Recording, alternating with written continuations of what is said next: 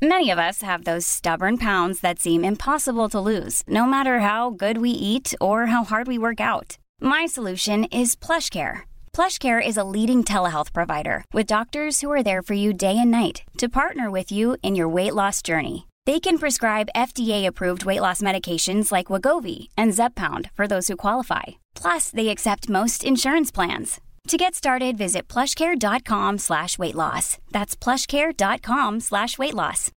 Since 2013, Bombas has donated over 100 million socks, underwear, and t-shirts to those facing homelessness. If we counted those on air, this ad would last over 1,157 days. But if we counted the time it takes to make a donation possible, it would take just a few clicks. Because every time you make a purchase, Bombas donates an item to someone who needs it. Go to bombas.com slash ACAST and use code ACAST for 20% off your first purchase. That's bombas.com slash ACAST, code ACAST. Mesdames, Messieurs, le retour du 96.9. Le retour du 96.9. Les salles des nouvelles. Actualité, politique, entrevues, faits divers. Du junk et de la pourriture en masse. Tu veux du sale Tu veux du sale Elle veut du sale Tout le monde veut du sale. L'actualité décomplexée. Les salles des nouvelles.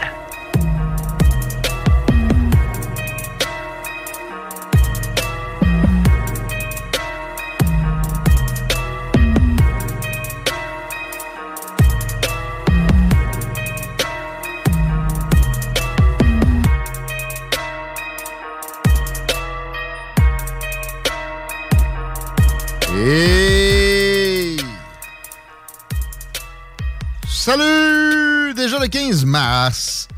Bienvenue dans les salles des nouvelles. Chico, hola. Salut. Comment estás? Ben, ça va de mieux en mieux. Au fur et à mesure qu'on s'approche du mois de juin, moi, ça va Ouais, ça grisaille pareil, par exemple, c'est en site. Là. bien. Hum, fait plus froid. Ça, là, ça va être à partir de la mi-avril, d'habitude. T'as la grosse paix en ville, il n'y a plus de neige. Probablement un peu avant cette année, vu qu'on a un printemps hâtif. Puis que pendant ce temps-là, dans l'Ouest, ils mangent des inondations au lieu de des sécheresses. Mais la bonne nouvelle, c'est que, exemple, le lac Mead va se renflouer un peu. On n'aura pas besoin de bâtir un pipeline d'eau douce à ma demande. De sitôt, Jean Charest voulait pas. Non. Je sais pas ce que j'ai à parler de Jean Charest souvent comme ça de ces temps-ci. Tu s'inspirer, je je sais pas, probablement la C'est à cause de pierre Poilier. C'est la fine ligne entre les conservateurs et les, libé- Ouais. les libéraux, je pense. Il a tout envoyé son staff à Pierre Poilievre. Puis tous les députés québécois, en as-tu vu un se faire rabrouer depuis que Pierre Poilievre est là? Ah ouais, mais il faut qu'il soit rassembleur. Ouais, mais... Chris, il avait tout appuyé, Pierre... euh, Jean Charest, un libéral, dans la course conservatrice. Ça veut dire bien des affaires. Il aurait pu y avoir un peu de basse camarade. Sais, même Alain Reyes est content, on dirait. là. Si Alain Reyes est content, pas moi. Non, hein? On ça de même. Rappelle-le, Alain Reyes. Mais c'est vrai que j'avais parlé de ça à Jean Charest, puis il avait fait le saut. Hein? Vous parlez de. Ben non, parce que là, on, on perd notre eau. oui, mais M. Charest, elle revient avec les nuages. Ah, faut pas prendre ce risque-là. Ben non, ben on dirait qu'elle revient pas, eux autres, là, parce que les autres, ça, ça s'achèche. Hey, c'est pas les mêmes quantités. Non, pas tant. C'est pas les mêmes nappes phréatiques. Mais la majorité de notre eau, même au Québec, euh, potable, comment on appelle ça, de l'eau douce, il y a un autre mot, c'est souterrain. Oui, ben, sous forme de puits. De nappe phréatique. C'est ça. On- habituellement, on allait pigrasser là-dedans avec nos Ouais, puits. là. ouais. C'est, très peu ce qu'on on extirpe de là. hein. Très peu. Ben, j'imagine que ça doit être difficile à aller chercher par rapport à de l'eau de source. Euh, ouais, ça de l'eau de source. Moi, là, j'aimerais ça me partir une compagnie d'eau pareil. Ben, t'as pas besoin. Dans l'embouteillement, là. Non, non, Ramasse, ramasse celle à Val-Belair. c'est à vendre? Ben, je je sais pas si c'est à vendre, là, mais tu pourrais toujours bien euh, aller chercher de l'expertise là, au moins. Non, c'est pas vrai, j'ai plus une scène parce que Crédit Suisse est en train de chier à terre. Les banques mondiales sont en train Ça de va mourir. vraiment pas bien. Le Dow en baisse, c'est un euphémisme. Moi, j'ai peur à vendredi. OK, Parce que là, à, à juste ce court terme-là, euh, oh, oui, c'est vrai. Non, non, non, ça va, ça va mal, je vais y revenir.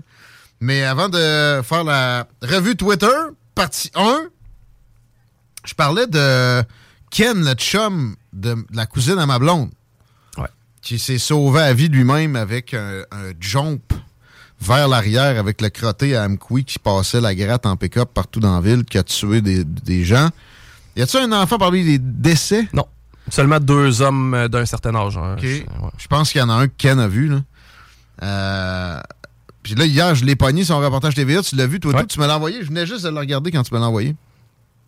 Le gars, dites-vous pas une affaire. Premièrement, il haït TVA. ça paraissait pas. là, Non. mais en même temps, le pauvre était shaké. il pense plus à ces affaires-là pour non, deux non. scènes. Je l'ai jamais vu de même. Le regard hagard. Ken, il est allumé, là. Il, c'est un vite, là. Il, est, tu sais, il brasse. Ben, c'est rare qu'on on connaît des gens qui ont été touchés par ce genre de tragédie-là, puis ça, ça met les choses en perspective, ça nous fait voir à quel point ça peut bouleverser un homme, là, même aussi solide soit-il. tu sais, il a sûrement peut-être pleuré un peu euh, en voyant ses filles en rentrant à la maison, là. Mais, euh, tu sais, c'est pas, un, pas un, un apitoyeur sur son sort non plus, dans, trop d'emblée, là, lui, là. Euh, mais là, c'est même pas dans ce registre-là. Il est sonné. Mais il dit, là, je réalise même pas d'être là puis de vous parler, puis pas dû dormir ben ben, là. Puis d'adrénaline, il en a parlé, mais c'est ses yeux, man. Mm. Je l'ai jamais vu de même. C'était euh, c'était particulier. À toute autre échelle, rappelle-toi la fois où Bab a malheureusement frappé un chien. Tu sais, Ouais, c'était- ouais. tu sais, dans ces circonstances-là, c'est un accident et c'est une seule victime, puis c'est un animal. Puis on s'entend que tout le monde était shaké cet après-midi-là. Là, Là, c'est Ah, des enfants. Là, c'est des, là, je veux dire, c'est des, c'est des gens qui ont rien demandé, puis c'est un geste Non. volontaire en mais plus. Je comprenais, mais c'est ça, ben oui. Puis pour vrai, à date, ça m'avait pas rentré dedans, cette histoire-là. Maintenant, en checkant Ken, qui dit Ben oui, le petit gars, il avait plus de bottes, il avait du sang sur le bord de la gueule, je l'ai pris dans mes bras. Euh, mais ça m'a foutu la haine aussi du crotté en question. Puis il va falloir arrêter que qu'on parle de santé mentale sans responsabilisation. J'étais cœuré de ça. J'ai vu un témoignage de l'ami du crotté, Steve, t'as de merde, quelque chose. J'espère que ce gars-là va être puni pour des décennies. Ben, il n'y a pas de raison que ce gars-là ressorte. Là. Pff, oublie ça. S'il fait de- je suis pas sûr qu'il fasse de prison, moi, là. Ben, c'est pas Bissonnette qui a pogné 40 quelques années. Là. Euh, ouais, ils ont, ouais, ils ont mis une sentence plus. euh, ouais. Au-dessus de. Il y de- des musulmans? Non, non, moi, je rentrerai pas là-dedans, là. Mais lui. Ben, maintenant, on ça, a- ça- ça- Non, mais le fait qu'il ait visé des commun- une communauté ethnique en particulier, ça a empiré son cas. Tant mieux, au pire, là, moi, c'est correct là, qu'il reste que 75 ans en prison, lui, parfait. Mais l'autre crotté, j'ai bien peur qu'il n'y ait rien. C'est-à-dire, euh, inapte à subir son procès. Ah, ça, ça serait une tragédie, mon gars. ça. En fait, l'opinion publique perdrait tout foi en le système de Moi, justice. ça fait longtemps que j'ai plus de foi là-dedans. Ouais, mais là, c'est parce que là, on commencerait à se faire justice nous-mêmes. J'ai des, j'ai des, j'ai des avocats à plein là, autour. là. Mhm. Un de mes meilleurs chums, c'est un gars qui a un doctorat en droit, il enseigne ça. Il veut pas être associé à moi. non plus. Il est à l'université où il y a des petites lunettes qui sont populaires. Il y Ouais, en ça, prend de l'imputabilité. Si, si- si c'était de la maladie mentale non traitée, à la base, c'est de la négligence. Euh, si c'était de la Non, non, consommation mais la de drogue, là, tu j'en parle? C'est le gouvernement là, qui est responsable de ça. En passant, par exemple, ça me tente pas de faire la game des blancs tant que ça. ben. D'ailleurs, au contraire, le gars qui va sur place avec les autres chefs des partis d'opposition, ça devrait tout le temps être comme ça dans le cas d'un drame. Euh, tous les, toutes les sortes de drames. Parce que sinon, ouais, il est pas allé, ouais, mais si, s'il y va, il a juste l'air d'un gars qui veut ramasser des votes, Ouais. c'est damn if you do, damn if you don't. Mais moi, ce que je veux, c'est qu'il nous promettent qu'il n'y ait plus jamais de confinement. Ce gars-là, sans confinement, probablement qu'on n'a pas vécu ce qu'on a vécu euh, avant hier. Désolé, là. Euh, même affaire avec l'autobus, euh, avec la garderie, etc. Ouais, même affaire avec les histoires personnelles qu'on entend autour aussi. Des suicides partout, de tous les bords. Moi, là, je me suis ostiné avec quelqu'un sur Twitter. Je vais- on va y venir à Twitter dans peu de temps. Comme quoi, la COVID, euh, c'est un rhume. Ouais, mais au début, non, je dis, ouais, au début, moi, je l'ai pogné aussi avant d'être vacciné, puis c'était moins pire qu'une grippe. Puis je pense que j'ai eu des rhumes pires que ça. là. Oui, moi aussi. Mais c'est un manque de respect pour les victimes. Hey, des quelles victimes? Quelles victimes? Ceux qui sont morts avec? Tu sais, comme mon grand-père, quand il est mort, 89 ans, il y avait deux sortes de C difficiles. Il s'était cassé deux fois à hanche. Il y avait le cancer du poumon, il y avait le diabète, il y avait de l'Alzheimer, il y avait probablement un cancer de la prostate aussi. À 89 ans, tout le monde a ça. On ne sait pas de quoi il est mort. Ils ont mis cancer du poumon. Mais je te garantis que s'il était mort en avril 2020, il aurait mis COVID. Fort probable. Il l'aurait, mettons qu'il l'avait. Oui. Il testait positif. COVID. Fait que là, c'est pas toutes des morts de la COVID. Lâchez-moi que ça. Moi, j'en connais zéro. J'ai un réseau de plusieurs milliers de personnes. Puis non seulement j'en connais zéro, mais je connais personne qui connaît quelqu'un qui est mort de la COVID. Juste de la COVID, là. Il était top shape. Il a pogné la COVID. Passed out. Décédé. Final. Impossible. Pas impossible. Pas totalement impossible, mais presque. Je, je- je me gratte la tête aussi. Là. Combien de personnes que tu connais qui se sont suicidées dans les dernières, euh, mettons, juste la dernière année?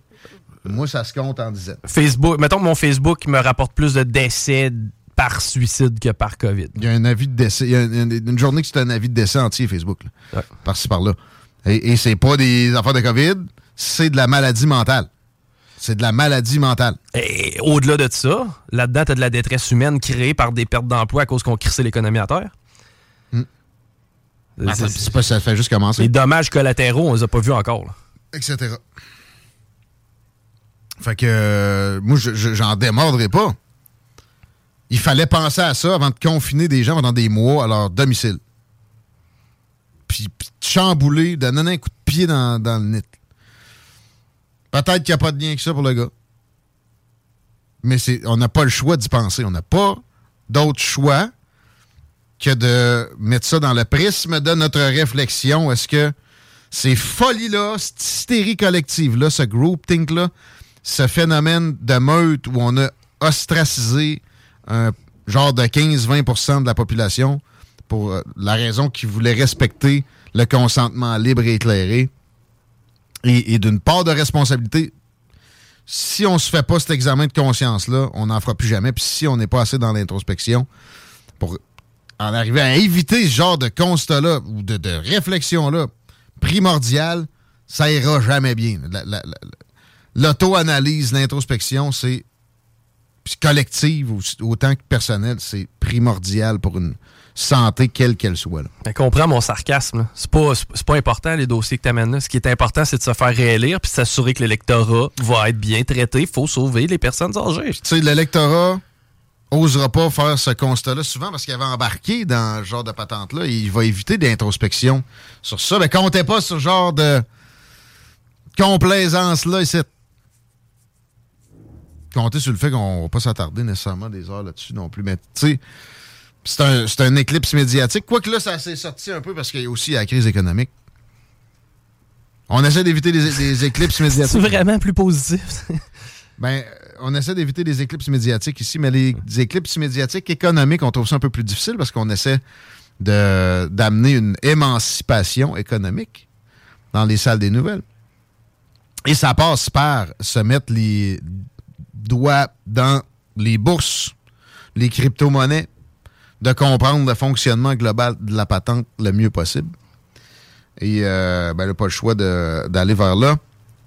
Ça va être présent dans la revue Twitter. Il y a beaucoup d'hashtags avec des noms de banques. Mais avant, euh, ouais, c'est ça, pour revenir sur Ken, j'avais le goût de l'appeler. là. J'étais comme, ouais, là, tu je vois pas.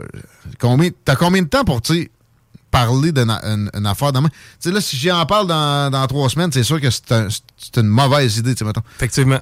Mais là, fait deux jours, c'est encore dans la zone où anyway, il pense pareil, tu sais, où il commence à s'en sortir. ou- Parce qu'il y a carrément.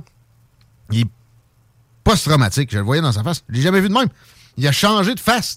Ce qu'il a, ben, en fait, ce qu'il a dit à- aux autres médias, anyways, je veux dire, il nous dira, il nous apprendra pas plus de choses d'aller rebrasser ça. si Ah, je parle pas en ondes, je parle personnellement. Ok, même ouais, ou je vais juste retourner le faire dans la plaie, moi, là? là? On va y compter la shot que quand on est allé aux danseuses à Desjely, il y avait un gars qui faisait du motocross sur le stage. Ça, ben, c'est malade. Ça, ça a de quoi de changer là. C'était fou, raide. ça, ça, ouais, ça pourrait le... Ken Moreau, le gars qui est à TVA en boucle. Je répète, c'est quelqu'un de TVA qui vous écoute, qui écoute ici? Ça arrive. Il vous haït. Il vous haït. Moi, je vous haïs pas. Moi, je trouve que vous faites un mauvais travail, mais j'ai pas de haine. Ouais.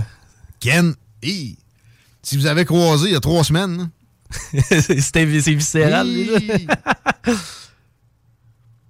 il y en a beaucoup comme ça. Ouais. Hashtag complotiste. Trend- trending today on Twitter. OK, pour quel dossier? Complotiste en français, s'il vous plaît. C'est- le cas. Euh, plusieurs dossiers. Puis des vieux dossiers. dont plusieurs gens ne reviennent pas et il ne faut pas en revenir tant qu'on n'a pas fait d'examen de conscience collectif. Puis je parle même pas d'une commission d'enquête. Ça serait un minimum. Puis au, au provincial tant qu'au fédéral, ça serait la moindre des choses, mais on n'a même pas ça. Fait qu'on va s'en occuper un peu. Luc Montagnier, qui est un biochimiste français, décédé maintenant, plutôt reconnu. Lâchez-moi les théories du complot sur le décès de Luc Montagnier. Quand il faisait ses, entre guillemets, prédictions complotistes, il avait l'air à ce que ça y prenne tout pour respirer. Bon, il était magané Il un peu. fini par mourir. Luc Montagnier, en 2020, il disait ça pue le gain de fonction, ce virus-là. J'ai pu l'analyser en laboratoire et je suis convaincu que ça a été fabriqué à Wuhan et que soit ça a été euh, échappé de là délibérément ou que c'est une chose possible, effectivement. Ça soit sorti par des, des entraves, des problèmes, des entorses à la sécurité pour ce labo-là. Parce que dans ceux qui traitaient les théoriciens en ce sens-là de, de- lab leak, de complotistes, le- les arguments étaient ça se peut pas, tu connais pas ça, t'es pas un spécialiste, t'as jamais vu ça un lab de, de catégorie 4. C'est impossible que ça sorte. Pourtant, moi j'ai pogné une biochimiste chinoise qui est en fuite de son pays maintenant, récemment, qui disait premièrement, ça se serait plus, même si c'est très difficile. Mais deuxièmement, de toute façon, c'est pas ça. Mais aussi, j'ai vu d'autres gens affirmer que une morsure de chauve-souris, dans un contexte où tu es dans un régime dictatorial, tu fermes ta gueule, puis ça se peut après ça que tu ailles au wet market. probablement que tu vas à la maison, puis tu vas même pas prendre congé, mais contaminer tout le monde autour. Les deux sont encore possibles. Ça, d'affirmer haut et fort que ça a été volontairement released, c'est un peu fort le café encore pour moi. Euh, mais c'est- pas possible de l'exclure non plus. Puis arrêtons donc de mettre du monde dans des petites boîtes. Complotiste! Fif! C'est la même affaire. C'est le même réflexe de faiblesse d'esprit. C'est de la boîte. Arrêtez ça. Ceux qui tolèrent pas des, des colibets pour des désignations de genre puis de race sont les premiers à utiliser ce- cette espèce de, réflexe trash-là de traiter du monde de complotiste. Ben, ça reste que si ça sent le pain puis qu'il y a une boulangerie proche, tu iras pas voir chez la coiffeuse. Tu sais, il y avait toujours bien un crif de labo dans le secteur où ça a sorti, puis des wet markets, a ailleurs, puis il n'y a pas plus de COVID ailleurs. Tu sais, on dirait que les astres, euh, sans, sans être totalement alignés, mettons qu'il y a quand même une certaine corrélation. Quand ça sent le pain, puis en termes, je vois dans le, je me mets dans l'optique des gens avec les petites lunettes qui se pensent à un télo de traiter leur prochain de complotiste. Ce que tu veux dire, là, c'est que tu essaies de faire un rapprochement avec quelqu'un, entre quelqu'un qui est sceptique et qui explore des théories, puis le gars qui est gobe tout, qui pense que tout le monde est pédosataniste, là, puis qui est justement sur le bord de péter aux frettes puis de faire un move de terroriste. Ça va. C'est ça, c'est ça dont tu parles? Prends le temps de mettre plus de mots sur la patente. Pas difficile, là. Lâcher le mot complotiste, c'est pas sain. Puis ça, crée des complotistes. D'ailleurs, moi, une des, des raisons pourquoi je vois la vie d'un axe très peu conformiste aujourd'hui, c'est l'histoire de John F. Kennedy. Je ne referai pas le truc au complet, mais informez-vous là-dessus. Pensez-y deux secondes. Le gars qui a tué le président s'est fait tuer au poste de police par Jack Ruby, qui demandait à la commission chargée, d'enquêter là-dessus de le transférer à Washington pour qu'il puisse vider son sac. On l'a laissé crever. Lui avec, dans sa prison. Oui, ça a pris euh, quelques années, moi, oui. Dans sa prison au Texas, où des choses s'étaient passées, puis où la, la corruption était endémique. La pire place de corruption aux États-Unis. Qui venait de là aussi? Lyndon Johnson, qui a pris le pouvoir tout de suite après qui aussi avait énormément d'amis texans qui avaient énormément d'intérêt à ce que le- les États-Unis aillent au Vietnam, puis ne mettent pas de nouvelles taxes et impôts sur les compagnies pétrolières. Bon. Mais ça, c'est la première fois où on s'est, manifesté avec le Colibet, théoricien du complot. Mijotez ça. À un moment donné, ça va, ça donner de quoi de positif. Mais arrête- arrêter les autres aussi en même temps, de voir tout sous un prisme, que tout est un complot, puis que c'est vraiment tout précis, puis de gober ces théories-là comme si c'était une panacée tout le temps. L'équilibre est toujours le mieux à, à rechercher. Toujours dans la catégorie complotiste, sur Twitter, je voyais un vidéo avec un LGBTQ plus alphabet. Un monsieur, je pense. Mais là, je peux pas. Fait que je suis obligé de dire un ou une. Yel. Ouais. C'est. Avec deux personnes en laisse. Puis il y a des enfants pas loin. Puis là, il y a juste comme des chiens. Puis ils ont, ils ont un gag ball. Puis l'autre, il y a un tutu. Puis. Ah, si t'es fermé d'esprit, man. Ouais, ben moi, à la limite, je trouve ça cool. C'est des enfants là-dedans qui m'énervent. Puis le, le, le propos, ça fait plusieurs fois que je le vois, cette vidéo-là. Puis ce propos-là, le, le tweet a pogné. Si t'es contre ça, t'es un nazi complotiste. ouais. ça fait chier. Un petit peu. voir, je déménage en allemand. euh, je suis pas sûr que t'es mieux d'être nazi en Allemagne. Je pense que t'es. Oh, t'es mieux en Ukraine. Hi, là, là, là, je suis un complotiste. Là, on vient de faire un genre de deux minutes bizarre, hein? Oui. J'essaie de trouver l'équilibre en plus.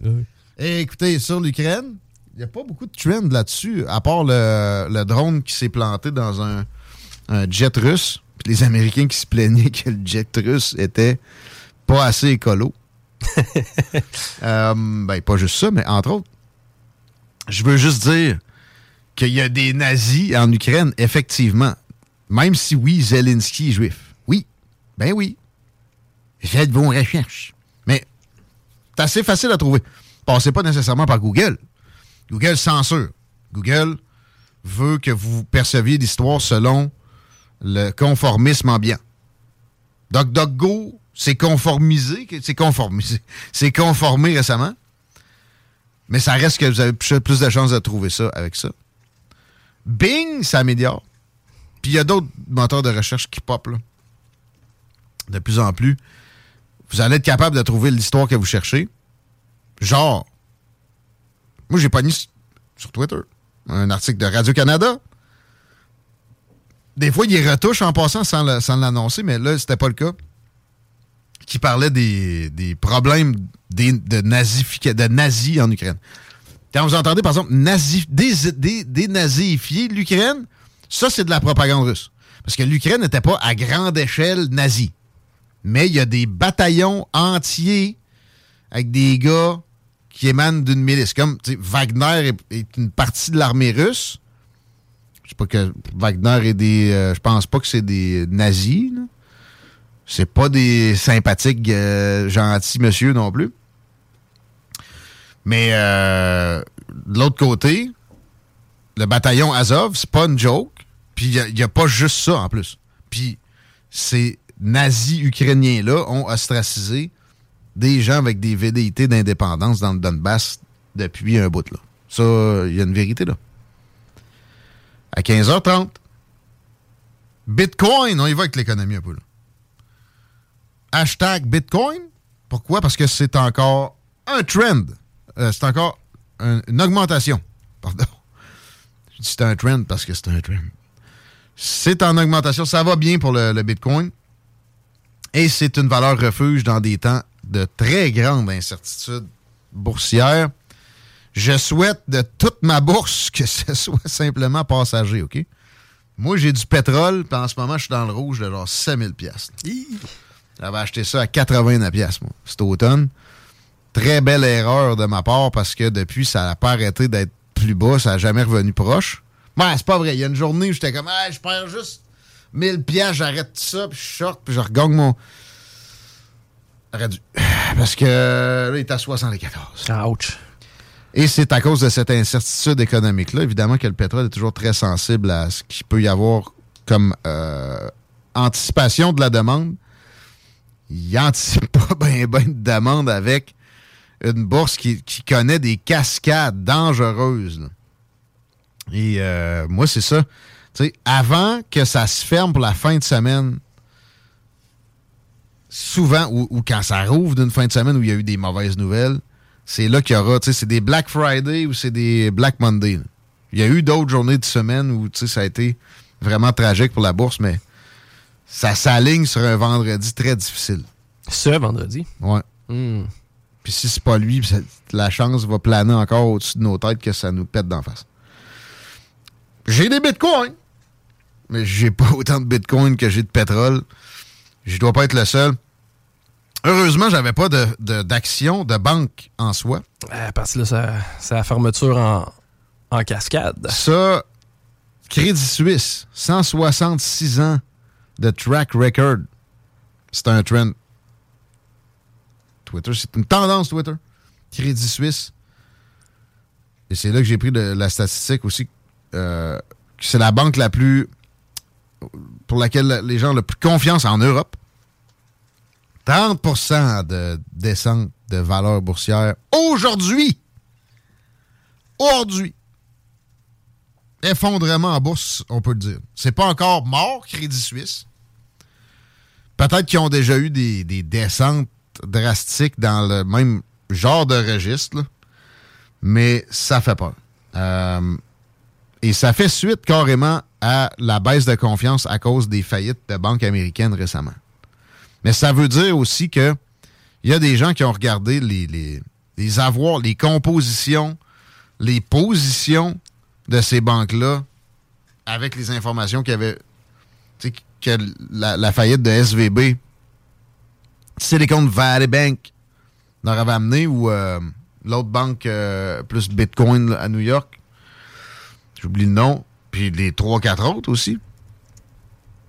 Je pense que c'est SVB, c'est la plus grosse faillite, la deuxième plus grosse faillite bancaire de l'histoire américaine. Puis tu sais, c'est ça, leurs avoirs accotaient pas leurs euh, prêts. Est-ce que c'est le même phénomène à Crédit Suisse? Ben là, on dirait. Parce que d'un autre côté, la Deutsche Bank, c'est en chute, oui, comme toutes les banques aujourd'hui. Peut-être que c'est le temps d'acheter. Mais bon, en tout cas, Deutsche Bank, euh, 9 tu sais, quand même. Crédit Suisse, qui s'est passé là? Est-ce que les autres avaient acheté trop de bons du Trésor américain? Ou je, tu sais, euh, les taux d'intérêt qui augmentent comme ça, c'est beaucoup le, le problème. La bonne nouvelle, peut t'annoncer, Chico, que les taux d'intérêt vont pas augmenter une autre fois bientôt. Bon. OK. La Banque du Canada s'était abstenue la dernière fois que la Banque centrale américaine l'avait fait. Puis je me disais, ils vont juste le faire quand, la- au prochain moment où la Banque centrale américaine le fera pas. Eux autres vont le faire? Ben là, même pas. Au moins, je vais pouvoir garder ma cabane. C'est comme ça, si jamais on décide de reconfiner, ben, je vais être chez nous. Hey, ça fera rien pour l'économie. Il y a des économistes qui ont dit ça. Il y en a un qui m'a dit ça d'en face ici. Ce sera pas si pire que ça. pareil. Ouais. Oh, comme, moi, OK, t'as t'as quasiment l'air de la fun, les confinements. Pourquoi on n'en ferait pas plus souvent? À chaque fois qu'il y a une shot de grippe, on... D'ailleurs, en Chine, il a été question de confinement parce qu'il y avait une épidémie de grippe et non de COVID. Wow. Ça aussi, ça a fait des effets sur la bourse qui n'étaient pas nécessairement souhaitables. Mais il y a eu des protestations citoyennes euh, rapides et ça a fait reculer le gouvernement. Ça, c'est la semaine passée. J'avais pas pu l'amener à votre connaissance encore. On va s'arrêter déjà, je pense. J'ai hashtag woke, mais je t'en ai. Ça me gosse, ce mot-là.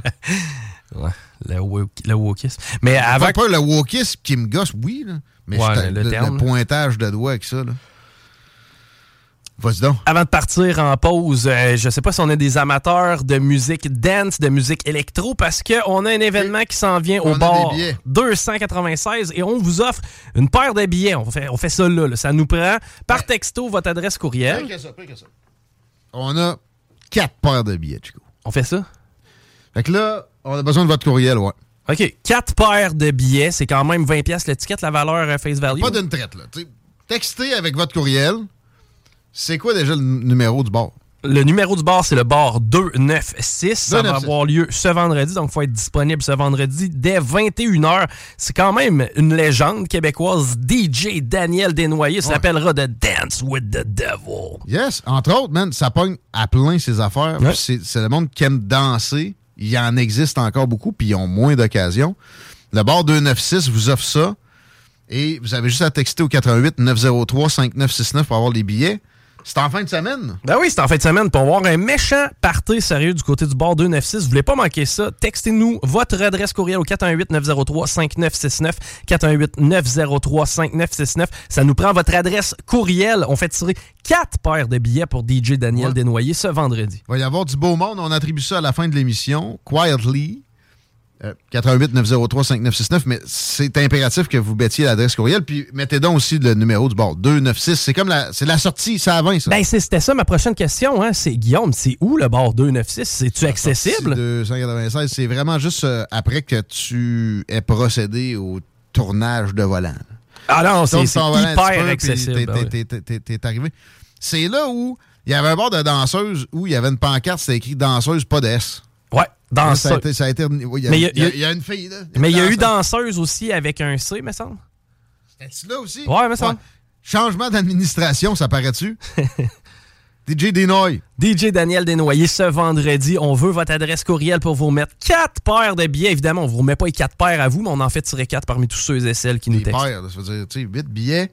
Dépêchez-vous, pareil. euh, la ponctualité toujours récompensée dans les salles des nouvelles.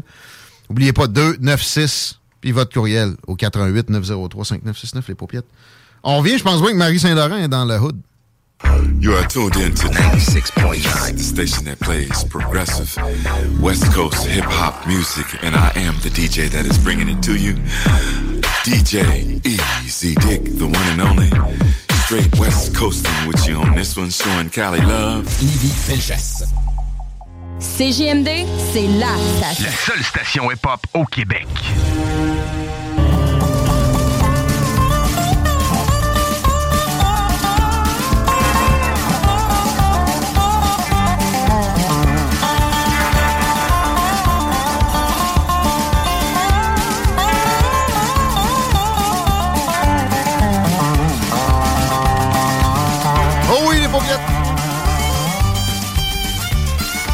Moins quart, pas loin, pas loin, pas mal. Oh, dicteur qui marche à moitié. Le temps quelque chose? C'est comme ça, vous autres aussi? Mais est-ce qu'on a su si c'était le pénis ou le vagin avec l'écouteur qui marchait pas? C'est le vagin. Non, c'est pas. C'est euh, c'est c'est le corps au complet. Les deux sont pas compatibles. Ouais. Ça fait des lésions. Euh, 88 903 5969 pour gagner les billets de DJ Dan des Noailles. On pourrait déjà les attribuer, mais on va garder un peu de, de hasard dans la patente. Là. Suspense. S'il vous plaît. Ça se passe vendredi au bar 296. C'est tout près d'ici. C'est un méchant beau bar. C'est tout de suite à la sortie. Et euh, ça vaut la peine, ne serait-ce, même si DJ Dino n'était pas là. Mais euh, là, il est, il est sur place. Ça va être une grosse soirée. Il va y avoir du beau monde. Généralement, c'est ça qui se produit quand il est à quelque part, ce beau DJ-là. Et euh, ben c'est ça, vous saluerez la gang de la nouvelle administration du bar 296. Retenez ça, il y a plein d'événements qui s'en viennent là. C'est le party. Hum, 15h44, c'est-tu le party sur la route? Ben, ça va quand même assez bien. Quoique sur de la capitale, c'est pas super le fun. Capitale direction Est, on était au ralenti euh, à partir de l'ancienne Lorette, donc dans le secteur maçon, puis ça lâche pas vraiment avant Pierre Bertrand. Robert Bourassa, direction Nord, c'est à partir de Charest jusqu'à de la capitale. L'accès au pont La Porte, ça se fait encore quand même relativement facilement à cette heure-ci si vous êtes capable de privilégier quatre bourgeois. Euh, pas quatre bourgeois, du Plessis, faites-le. Sinon, pour ce qui est de la 20 à date dans les deux directions, on est au vert. Tu sais, mon hashtag woke de tantôt, Ouais. même ça, ça avait rapport au bail-out euh, de banque possible, puis à la genre de crise financière qu'on vit actuellement. C'est que les gens veulent pas que les démocrates ne sauvent que les banques, entre guillemets, woke, parce qu'effectivement, il y en a. Puis aussi l'attitude de l'administration américaine depuis deux, trois semaines où on voit ça s'en venir, c'est un peu particulier. C'est détaché et c'est euh, avec des préoccupations qui sont farfelues compte tenu de l'urgence qui, euh, comme toute crise économique, va faire mal en premier aux communautés un peu plus défavorisées. J'ai nommé, exemple, la communauté noire, la communauté hispanique aux États-Unis. Et en même temps, eux autres sont là à se décerner des, awards, comme quoi je suis la première femme nommée, euh, la première femme noire nommée à tel poste de régulation boursière, etc. Et j'ai pogné un reportage. Oui, à Fox News, la méchante, où on, avait la secrétaire du Trésor qui était présentée dans différentes interventions récentes. Il n'y en a pas une où elle parlait pas de, euh, ben, de sujets de style intersectionnalité, c'est là que ça vient. C'est de là que ça vient le terme woke. Genre, euh, ben, genre LGBTQ dans le, le système euh, monétaire, euh, minorité dans le système euh, boursier, blablabla. OK. S'il vous plaît, nommez donc les gens par leurs compétences et non par la couleur de leur peau. Sinon, c'est raciste, premièrement, mais deuxièmement, ça peut avoir des conséquences inqualifiables. 15h46. Elle est là parce qu'elle est bonne? Marie-Saint-Laurent. Hey, veux-tu que je te dise ma dernière réflexion? Là? Hier, j'ai ri un bon coup là, parce que il y a quelqu'un qui m'a envoyé le lien pour voir tous les drapeaux, c'est LGBTQ 2S, là, euh, A, là, Ben, c'est rien. Là. Alphabet. Ah ouais? C'est rien. T'as-tu été voir la liste de tous les drapeaux, là, pansexuels? Hey, j'ai ri, là. J'ai envoyé ça au maire Gendron. Je dis, êtes-vous capable de mémoriser ça d'ici la fin de la semaine? Je te jure, on va voir, il y a une liste à peu près. Il doit y en avoir 150, là. Je veux dire, il y a toutes les décantations, là. Si vous pensez que le drapeau arc-en-ciel, Ouais. c'est comme vous êtes capable de faire du chemin que ça, oublie ça, là. Parce que là, on est tellement rendu compartimenté que le drapeau arc-en-ciel, dans le fond, il est plus bon. Parce que comprends-tu? Toi, t'es une subdivision de telle tranche de la couleur de l'arc-en-ciel. Bref, on est vraiment perdu. Puis moi, je pense que ce qui arrive, c'est que avant, là, on s'est battu pour pas être identifié par rapport à notre sexualité. Ouais, euh, Puis là, d'un coup, tout en revient à ça. Fait que là, ça, c'est-tu l'expression revenir à la cause départ, c'est tout ça, là? Ben, c'est même, on va dans le négatif. là. C'est- C'est c'est mauvais. Puis, tu sais, pour les homosexuels, là, ils sont obligés d'être associés avec un gars qui se prend pour un chien? C'est ça qu'on est en train de faire. C'est débile. Ça n'a pas de sens. Ouais, mais là, fais attention, hein, les woke, je sais pas si t'as écouté l'entrevue vendredi que j'ai eue avec euh, une des membres du groupe Raw, mais eux autres ont été attaqués parce que le nom Raw pour, de leur groupe, ça veut dire Rage Against Wokeism. Hey, les attaques, toi. Ah non. Là, c'est rendu qu'il a y une fois de temps en temps. appelle chez Post Canada parce que c'est le boss de un, il appelle à une autre place, ils se font attaquer de, sur tous les fronts. euh. La bonne nouvelle, c'est que tu dans la région de Québec, c'est très peu présent. ça. Il y, y a du monde avec qui ont été influencés par ces, ces gens-là, mais c'est à l'UQAM que ça se passe. Là, fait que, Mais la violence, c'est non, là, sous toutes ses formes. Puis Ben, ça en est une forme. C'est très absolument. insidieux. Euh, Puis moi, je, j'aime pas l'idée qu'on regarde quelque chose avec les yeux de notre époque en pensant que c'est une vérité suprême qui va rester pour les millénaires à venir. Exact. Comme, dans 10 ans, ça sera plus bon, la gang. Là. C'est comme, calmez-vous, là, tout doux. Puis dans à- 10 à- ans, ouais, vas-y, vas-y. ben, j'allais dire, au lieu de vous concentrer juste sur vous autres, c'est bon et tout, pareil, de regarder ce qu'a fait Michel-Ange. Ou, Ah, de- sais, ben c'est- non, il va être raciste. C'est tellement nombriliste, tout ça. Là. Ton gilet est beau. Il va être beau dans 10 ans aussi. Il est fait à Québec Il- en plus. Il est en quoi? C'est comme. euh, c'est doux, hein, touche j'y vois. Moi, j'aimerais y toucher, là. Ah, c'est vrai que c'est confortable. Ouais, c'est une compagnie de Québec, Positive. Positive. Positive. Tiens, toi. les autres sont pas dans Ouais, le- ben, W. ouais, ben, regarde, tu vois, je, je, je me promène avec un slogan, Mais c'est-tu en genre de velours? Ouais, c'est un genre de velours, parce que dans la vie, t'as le droit, si tu veux, de porter du velours. Me garde un shotgun aussi, puis j'ai le droit de toucher ça tantôt. T'as ton shotgun. Veux-tu qu'on se passe tout le chiolage tout de suite? Chiolage. Parce qu'on se fait un patinage Québec, là, OK? Ah, ça chiole pareil. Là. Gros chicane à Petite Rivière Saint-François. Je sais pas si tu en as entendu parler, là. C'est à cause du projet de Géolagon. Géolagon, euh, OK? Euh, Mais j'avais comme oublié cette folie-là, là, cette espèce de piscine-là, grosse comme deux terrains de football, qui va être chauffée à 38 degrés à Ouais. l'année longue, OK? Ça a l'air cool. On a reçu Louis Mascotte, promoteur de ça, il y a trois semaines, un mois. Ouais, il doit commencer à désespérer que ça aboutisse parce que je veux, veux pas, là, le monde de Charlevoix, les dirigeants, sont plus trop pour le projet. Ben, le, le maire de Petite-Rivière, lui, il n'y a pas de problème. C'est les autres autour. Je voyais que la mairesse de Saint-Urbain, ouais, mais elle, elle compte La euh, genre que tu de coupes un arbre dans le bois. Claudette Simard, Ouais. elle dit est-ce qu'on a besoin d'un tel projet qui n'a rien à voir avec Charlevoix? Charlevoix, sa nature, ses paysages, son fleuve, ses rivières, c'est là que c'est parc. Ben oui, ben là, maintenant, il n'y a personne qui les voit. Mais Charlevoix, c'est le potentiel touristique le plus élevé au Québec ou probablement de l'Est du Canada. Mais c'est parce qu'on se dit que cette piscine-là, on aurait pu la mettre n'importe où, d'une place que personne va, mettons. là. Parce que là, tout ça, ça va être entouré de Airbnb, là. Ouais. Il faut une hein. plus-value pour un camp Airbnb à, ce- de- à cette importance-là. tu sais. Le géolagon en soi, puis le fait que. Le géolagon, à base de ce qu'il disait, lui, c'est que c'est pour aider. C'est comme euh, l'alimentation, là. Mais oui, oui, tu peux te baigner dedans. Puis c'est la grosse plus-value du village, c'est ça. C'est qu'il n'y a pas d'importation d'électricité. Tout est autosuffisant. Mais, tu sais, on se le cachera pas. Tu, tu vas pas pitcher ça, je sais pas, à Saint-Hyacinthe, asti. C'est lettre. Ouais. Tu sais, bon, faut que tu aies Ouais. un cachet de, de, de, de plus pour que le monde ait le goût de louer le chalet puis des activités autour. là. Fait que, Ça reste que pendant que les élus sont plus trop sûrs, il y a du monde, comme Vital Lévesque, qu'eux autres, ils ont vendu le terrain. Comprends-tu? Ouais. Là, pour l'instant, ils ont juste un account, c'est la chose. Fait que là, plus que sa boîte, là, ils commencent à penser qu'il n'y aura peut-être pas l'argent.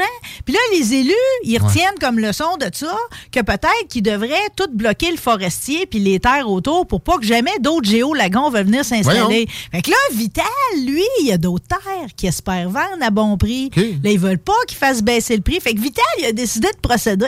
Ben oui. Puis il l'avait déjà fait avant. Là. Une fois, il s'était chicané euh, pour, euh, je me souviens pas trop quoi. Puis il avait, des- il avait sorti à Pépine, tout. Lui, il dit que c'était comme la guerre 14-18. là. Il avait fait des tranchées à appel mécanique pour empêcher le passage des motoneiges à Saint-Simon. Ah. Il y avait eu une espèce de chicane avec eux autres, OK? Puis là, c'est la même affaire. Ils vont empêcher les randonneurs euh, qui passent chez eux. Il y a un droit de passage depuis longtemps. Ouais. Ça fait que là, il dit qu'il fera pas une tranchée pour là. là. Il va y aller plus doux que Petite Rivière, là, mais il va mettre une grosse pancarte. tu sais. Il y a toujours du gros brasse camarade. Mon père avait un terrain dans ce coin-là. Ça a été tellement fastidieux. Ça a fini par donner quelques chalets puis des routes de fabriquer, mais ça, ça a tout pris. Euh, par contre, Louis Massicotte me semble quelqu'un d'extrêmement tenace Hmm. avec beaucoup de ressources. Et Mais tu sais pourquoi ils chicanent, ce monde-là? C'est parce que c'est la galette, tu comprends? Il y a ouais, du cash. ouais, mais la, la mairesse de Saint-Urbain, elle veut pas ça. Tu comprends? C'est plus le virtue signaling dans son cas. Parce que le cash, ça fait baisser, ou en tout cas, ça amenuise le besoin de taxation des simples citoyens des projets touristiques comme ça. Ça, ça c'est la vertu incarnée, là, ça, ça peut pas être mauvais. Puis euh, du tourisme pour une économie. C'est du bon Québec. tourisme aussi. Mais là. en plus, le tourisme en soi, il n'y a pas mieux. là. OK, t'es tributaire de, exemple, ce qui se passe avec la bourse actuellement. Là, tu peux manger une volée puis tout ça. Mais quand ça va bien, c'est comme de l'oxygène dans le sang pour l'économie. Il n'y a rien de mieux que ça. C'est de l'argent étranger qui vient se dépenser ici. C'est magique. Une puff d'air. Bon, en tout cas, pareil, si vous êtes euh, de ceux qui empruntent le sentier de randonnée Gabriel Roy, vous l'avez fait au cours des 15 dernières années, le Vital, il a dit que c'était non. C'est fini. Vital, il y a un gars qui dit qu'il il y a un nom de gars qui dit c'est non. Qu'est-ce qu'il y a un nom? De- Faut pas qu'il il y a s'appelle un nom- Il y a Vital. un nom de quelqu'un qui creuse des tranchées quand il n'est pas de bonne humeur. Ça faudrait pas qu'il s'appelle genre Vital Laporte, là, tu sais, ça serait quand même. euh, Euh, bon, on se parle-tu d'une autre chicane? À Rimouski ce fois-là? euh, Puis là, euh, tu sais, c'était pas passé au conseil municipal, mais là, c'est passé. Il y a une interdiction de laver son entrée d'asphalte Bon. au printemps. OK? Ah ouais? Euh, moi, je savais pas que. Ouais, puis là, il y a une amende, 175 pièces, tout, mais avant. À Lévis, ça? Non, à Rimouski. À Rimouski, À Rimouski. Mais si tu me questionnes, pareil, euh, je sais pas pour Lévis, mais comme Québec, Ça peut être contagieux, ce genre de move-là. tu sais. ben, ça l'est déjà parce que dans le fond, il, y a- il incite avec euh, le, le souci d'économie d'eau puis euh, le- les changements climatiques. Ouais. Le gouvernement a demandé à avoir des nouvelles réglementations aux muni- aux municipalités. Fait que là, il y en a qui, qui ont commencé à les mettre en branle, tu sais. Ça fait que tu veux, Oka, Drummondville, Trois-Rivières, c'est déjà interdit de nettoyer ton asphalte à hausse. Mais dans le fond, c'était pas permis ben ben de, de moments dans l'année, là. Dans le fond, là, à Rimouski, il y avait le droit... ça peut avoir de l'allure, là, parce que, tu sais, sérieux, tu t'es fait pitcher du sel tout l'hiver, puis de, du- Tu fais ça au balai. Exactement ce que j'allais ça au dire. balai. Moi, là, Ouais. quand j'étais gamine, là, il y avait une journée que tout le village sortait avec des balais. Hey. Puis chacun faisait. C'était magique. C'était comme une espèce de. Je te dis, c'était un balai. Un balai de balai. OK? Hey. Tout le monde Wow. sortait. Puis même moi, je restais en haut d'une immense côte, là, que tu montes pas en char l'hiver. là. Il y a de la côte à Ça partait, là, les balais d'en haut. Puis ça descendait ça. Puis tout le monde faisait son, son bout de rue. Puis à la fin, il restait plus de garnotte, là. OK. Puis ceux-là qui avaient de la misère à à- balayer. Moi, je pense qu'à hausse, c'est vache. C'est juste Ben oui, c'est ça, mais on peut, ça, tu dois d'être vache ou pas? Là? Ben, tu sais, il faut que tu choisisses tes combats. Là. Je veux dire, Si t'es pas capable de lever le balai, ton entrée sera sale. Là. Après, c'est c'est- t'as un handicap. aussi. Attends, un peu. check. Qu'est-ce que ça fait? Qu'est-ce que. L'eau. on- C'est quoi, vous écoutez Jean Charest comme, Non, comme- comme recommandation environnementale? L'eau, elle va revenir, les amis? Fais- Fais-le avec l'eau que tu ramasses par ton que- toit. Là. Ben, en plus, au printemps, c'est là qu'il y a le plus d'eau. C'est là qu'il y a abondance d'eau. Par contre, si on parle de Rimouski en tant que tel, des fois, ils ont des pointes de consommation d'une ville de plus de 100 000, Ouais. puis sont 48 600 les Ça, c'est au mois de juillet. là. OK. Quand, quand les piscines se Ouais, mais remplissent. quand il y a eu les épisodes de sécheresse en 2020-2021, ils arrosaient le pelouse, le monde, puis tout, puis tout. Ça, c'est une autre affaire. Tu comprends? C'est comme même parce qu'il y avait le droit, à, tu sais, jusqu'à cette année, là, de- de- d'arroser l'asphalte du 20 avril au 20 mai. C'était un bon règlement, mais le monde ne l'appliquait pas. C'est pour ça qu'ils sont allés Ah plus non. drastiques. OK. Mais, mais pareil, à la base aussi, une municipalité, là. Qu'est-ce qu'ils sont supposés de gérer déjà? Les poubelles, l'eau potable, l'asphalte des petites rues, les coteurs, les trottoirs. C'est pas énorme. Est-ce que le coût de l'eau potable est vraiment terrible pour une ville, même comme Rimouski? Je ne crois pas. Ça aurait été quoi de faire des infrastructures un peu plus grandes, puis qu'on aille la puis qu'on se fasse pas zigonner pour une, une pratique qui nous prend 15 minutes dans l'année, là, puis qui peut-être nous satisfait grandement? Moi, j'aime ça. J'ai fait faire mon asphalte. tu sais. Je m'appelle Vital. J'ai- le doigt. Mais pareil, l'aime le doigt. pareil, Je l'aime pareil. Hey, on est en train de se demander si on débranche pas les, fri- les frigidaires à SAQ. là. Tu sais, ça, c'est un. honn- Honnêtement, c'est un petit geste, moi, je pense, qui peut faire la différence, qui est à mettre dans le. le- Ouais, le fluor est pollu aussi, là. Ça, ça va avec, pareil, le citoyen mécontent qui en revient pas, qu'on lui demande de pas tondre au mois de mai pour donner une chance aux pollinisateurs. C'est pas grand-chose, là, pareil, Qu'on lui suggère, c'est une affaire. Qu'on y interdise encore de quoi? Mais c'est parce que Chris, le monde, il pense qu'il faut absolument. En plus, ton gazon est bien plus beau si tu le fais pas au mois de mai. Là. Moi, c'est ça que je fais à cette heure. J'ai moins de bébites dans ma maison centenaire et tout, en passant. En passant, juste te dire, parce que je l'ai trouvé bon, d'un citoyen mécontent, il y en a qui appellent Rimouski maintenant à cause de toutes les interdictions et les restrictions. Rimouskov. Ben. hey! C'est pas fou! Non, chez le monde tranquille. Faites une tank à, à eau publique euh, d'une ampleur suffisante. Non, mais Pas tu comme sais, si on manquait d'eau vraiment au Québec. Jamais. c'est pas une question de manque d'eau, tu sais, c'est plus la- l'eau traitée, là. Tu sais, rendu là, prends Comment ça celle. coûte du, du litre, tu penses? là? de- L'eau traitée, ben là, je sais pas. Moins zéro hein. Peut-être, Moins zéro- mais c'est- zéro, zéro, quatre cents. Mets-toi un drum en bas de ta gouttière, ramasse ton eau, puis fais là ton entrée. Ben oui, puis ils vont ils vont t'envoyer. Les autres, ils distinguent pas ça. Ils vont t'envoyer Voilà. la, la Gestapo de la, de, de la hausse. à- Tu l'arroseras en nuit. Ben, justement, juste te dire que la Gestapo de la hausse, à partir de cette année aussi, avant, c'était gratuit, avoir un permis d'arrosage, parce que tu peux juste arroser quand tu as du nouveau gazon entre 8h et 22h. À Rimouski? Mais là, ouais, mais là, il est, plus, il est plus gratuit. Le permis, il coûte 30 Ben oui, c'est sûr, c'est sûr. Tout le temps plus. 30 piastres. Moi, j'ai une entrée en garnotte, je m'en vais à laver à hausse. Hey, faut que je vous laisse, je m'en vais arroser mon entrée. Ça va être un pit de sable à la fin. Ouais, mais pareil, le citoyen, tu sais, des fois, je me questionne. là. Tu sais, à Shawinigan, il y a des messages. Il y a quelqu'un qui a pris une photo dans des cabines d'essayage du Mal Plaza, là, OK? hein? Puis, sais-tu, c'est quoi que, le- que te disait le message? Important. Par respect pour les employés et les clients, veuillez ne pas faire vos besoins dans les cabines d'essayage. De plus, veuillez prendre note que les toilettes se situent sur le mail en face de la Banque Royale. Pour moi, eux autres, il y avait les mêmes clients que nous autres. On avait un bout avant que Ouais. les toilettes soient barrées. ici. Mais ça a l'air, puis dans les commentaires, tout le monde a des histoires semblables dans les endroits publics, là. C'est parce qu'ils Non. sont pas capables de retenir ou le monde font pipi n'importe où. Il y a euh. du scatophile au mètre carré aussi. Je dirais qu'il y a un mélange. Je pense qu'il y a de quoi de sexuel là-dedans, honnêtement. Mais voyons, c'est tout le temps sa frise de revenir ces histoires de la toilette site que j'ai pas jamais entendu. T'as jamais. en Ah ouais, pas de là. problème, toi. Si, bon. Ben, ça a l'air que ça se passait dans la toilette des gars. hein. Oui. Ouais. Surtout. Euh, Ouais, je vais vous que- dire, c'était pas de temps beau non plus, que là, toi, la finalement, toilette des filles. ben, c'est parce qu'on y allait Ah, pour se sauver de la C'est toilette ça. des gars. ouais. Fait qu'il y a des, tu sais, il y a des odeurs normales. Il n'y a pas de caca sur le mur. là. Ah non, qu'il y en a qui, je sais pas comment ils s'y prenaient, mais ça cotait pas là pour y aller. là. Hmm, ou ça refrise beaucoup. Peut-être. Ouais. En tout cas, bref, euh, mais tu sais, t'es- Ça me rappelle toujours mon histoire de chevalier de colon quand j'étais houseman au Hilton. Hmm. Et j'ai compris que le mot colon dans chevalier de colon est pour l'organe et non Christophe. Parce que si ça chicoche les chevaliers de colon, il y avait un congrès de ça. J'ai ramassé du caca. ouais. Genre six fois dans ma soirée. Des vieux bonhommes. Ouais. Ouais, mais au moins, ça, ça veut dire qu'ils sont régularisés pareil. Là. Ils, ont, euh, ils ont une bonne flore. Non, non. pas Tu ça peux ça pas une dire? bonne flore Ben, ça intestinale dépend. quand tu chies sur le mur. esti. Ah. Non. Imagine dans le local. C'est ça, je me dis. Les autres, ils ont le droit d'arroser à l'année. Non, mais en tout cas, moi, c'est drôle de penser, je me suis arrêtée. Je me suis dit, moi, je suis une fille. Fait que, tu sais, comme, euh, je vais souvent dans la nature. euh, Ouais. Mais, tu sais, je peux pas aller sa- sur l'asphalte, mettons. Tu sais, quelqu'un qui fait pipi d'une sa cabine de. Tu sais, tu- tu- C'est t'es- capoté. T'es pris pareil avec, avec le, le Ben ça oui. frise, non, là. non, mais tu sais. Puis tu t'essuies avec quoi? Le linge que t'essayais? Secoue. Avec les coupons de. ah oui! ça, c'est un autre. Regarde, c'est de l'over-réglementation. Je vais me venger.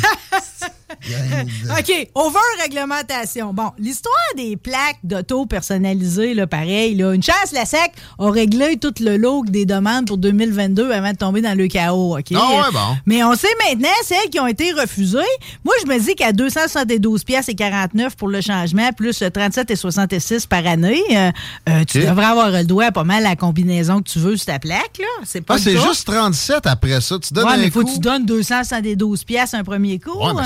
Pas si pire. Hey, le bingo, Ouais, mais quand t'as pas le droit à rien. Quand on change de plaque, là, mettons, pour l'imprimerie, comment ça coûte, ça? Tu 800. Ouais, non, mais là- hein? Non. 800. Changement de plaque, oui. 800? 800? Ouais, 800. Ouch. Ben non, non, mais tu sais, c'est une plaque d'impression. Que, tu sais, mettons qu'on on s'appelle euh, CTRP, euh, finalement. Fait que là, il faut changer l'impression de nos cartes de bingo. Ouais. 800 piastres? Ouais. Bon, ben, la SAC sont quasiment efficaces, là. Ça, ça- ça se peut pas. Ben, sérieux, si t'as 300$ piastres à mettre sur une niaiserie de moi là. Pas sûr que j'ai compris ton raisonnement, puis ni qu'est-ce qu'on. Dans le fond, on voudrait-tu une plaque écrite bingo, nous autres? Non, hein? Elle non. doit déjà être prise. Hey, comme bingo CGMD. Une plaque CGMD, ça doit pas être pris. Mais non, c'est pas ça, c'est parce que ça l'a. Tu sais, une plaque d'impression. Donc, il faut qu'ils fabriquent la patente. Qui fabrique la plaque pour te la faire? Hmm, Ben non, parce que la, la- mais la machine est déjà habituée de fabriquer n'importe quelle combinaison. Ouais, si. Ouais, il n'y a pas rien à fabriquer. rien à rajouter ça, là. On pitch, je me souviens, bingo et là. Bon, mais encore faut-il que tu n'aies pas eu l'idée de choisir quelque chose d'obscène, de scandaleux ou de nature sexuelle. Donc, cette année. Ah, ouais, il y a- pas le droit de nature sexuelle du tout? Yes, tout est refusé. 2725 combinaisons refusées cette année, OK? Euh, C'est sûr qu'il y a des thématiques assez populaires chez nos conducteurs ici, là. Je suis Euh, bien curieux. Ouais, ben là, on va y aller. Bon, le monde aime ça, les marques de commerce enregistrées, vous pouvez pas. Fait que, tu sais, Versace, Airbnb, Visa, Ubisoft, Twitter, Kijiji, Amazon, YouPorn, Tinder, ça a tout été essayé, c'est non. Directeur de la porno.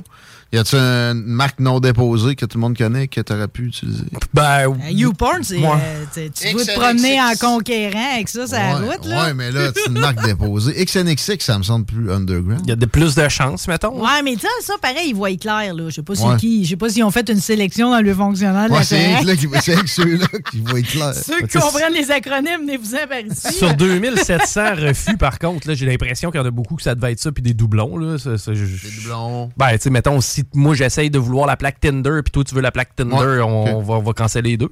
Euh, ouais, mais. Tinder, tu peux pas d'avance parce que c'est une marque reconnue, enregistrée. Tu peux pas une marque de véhicule non plus. Tu peux pas Porsche, Tesla, Mustang, Toyota. Puis tu sais, c'est. Puis en plus, c'est pas une question de jugement. Tu peux juste pas tout court. C'est- sûr que si tu aurais une Toyota Tercel, tu veux mettre une plaque Ferrari, ce serait cave. Ça serait malade. c'est vrai. OK? Mais dans tous les cas, Ferrari, c'est une Ferrari ou Ferrari, c'est une Toyota Tercel, c'est non. OK? Fait que tout ce qui est marque, là, Oreo, Timbits, Kentucky, ça marche pas. OK? Dans les autres plaques refusées, évidemment, tout ce qui a de la grossièreté. Fait que cette année, what the fuck, lol, fuck you, asshole. Au lieu de Ouais. asshole, Ouais. asshole. Lui, je, euh, sexy MILF, Voyons. C'est de valeur, ça, c'est bien un compliment. Callis, Datas, puis le très chic, je le comprends pas, celui-là, Too Fast BK. Qu'est-ce que ça veut dire, ça? Des acronymes de même. Piqué. BK. Je sais pas. Too Fast BK. Fuck Cops, évidemment, tout le monde Ouais. l'aurait voulu. euh, le moyen de s'attirer le trouble Ouais, et de c'est mettre ça, à l'abri de ça. Laissez-les laissez-les prendre ce plaque-là, ceux-là qui sont assez idiots. Euh, tout ce qui est film, musique, télévision et tout, là, ils ont refusé. Gandalf, Pokémon, Oh, Madonna, oh, oh. Jagger?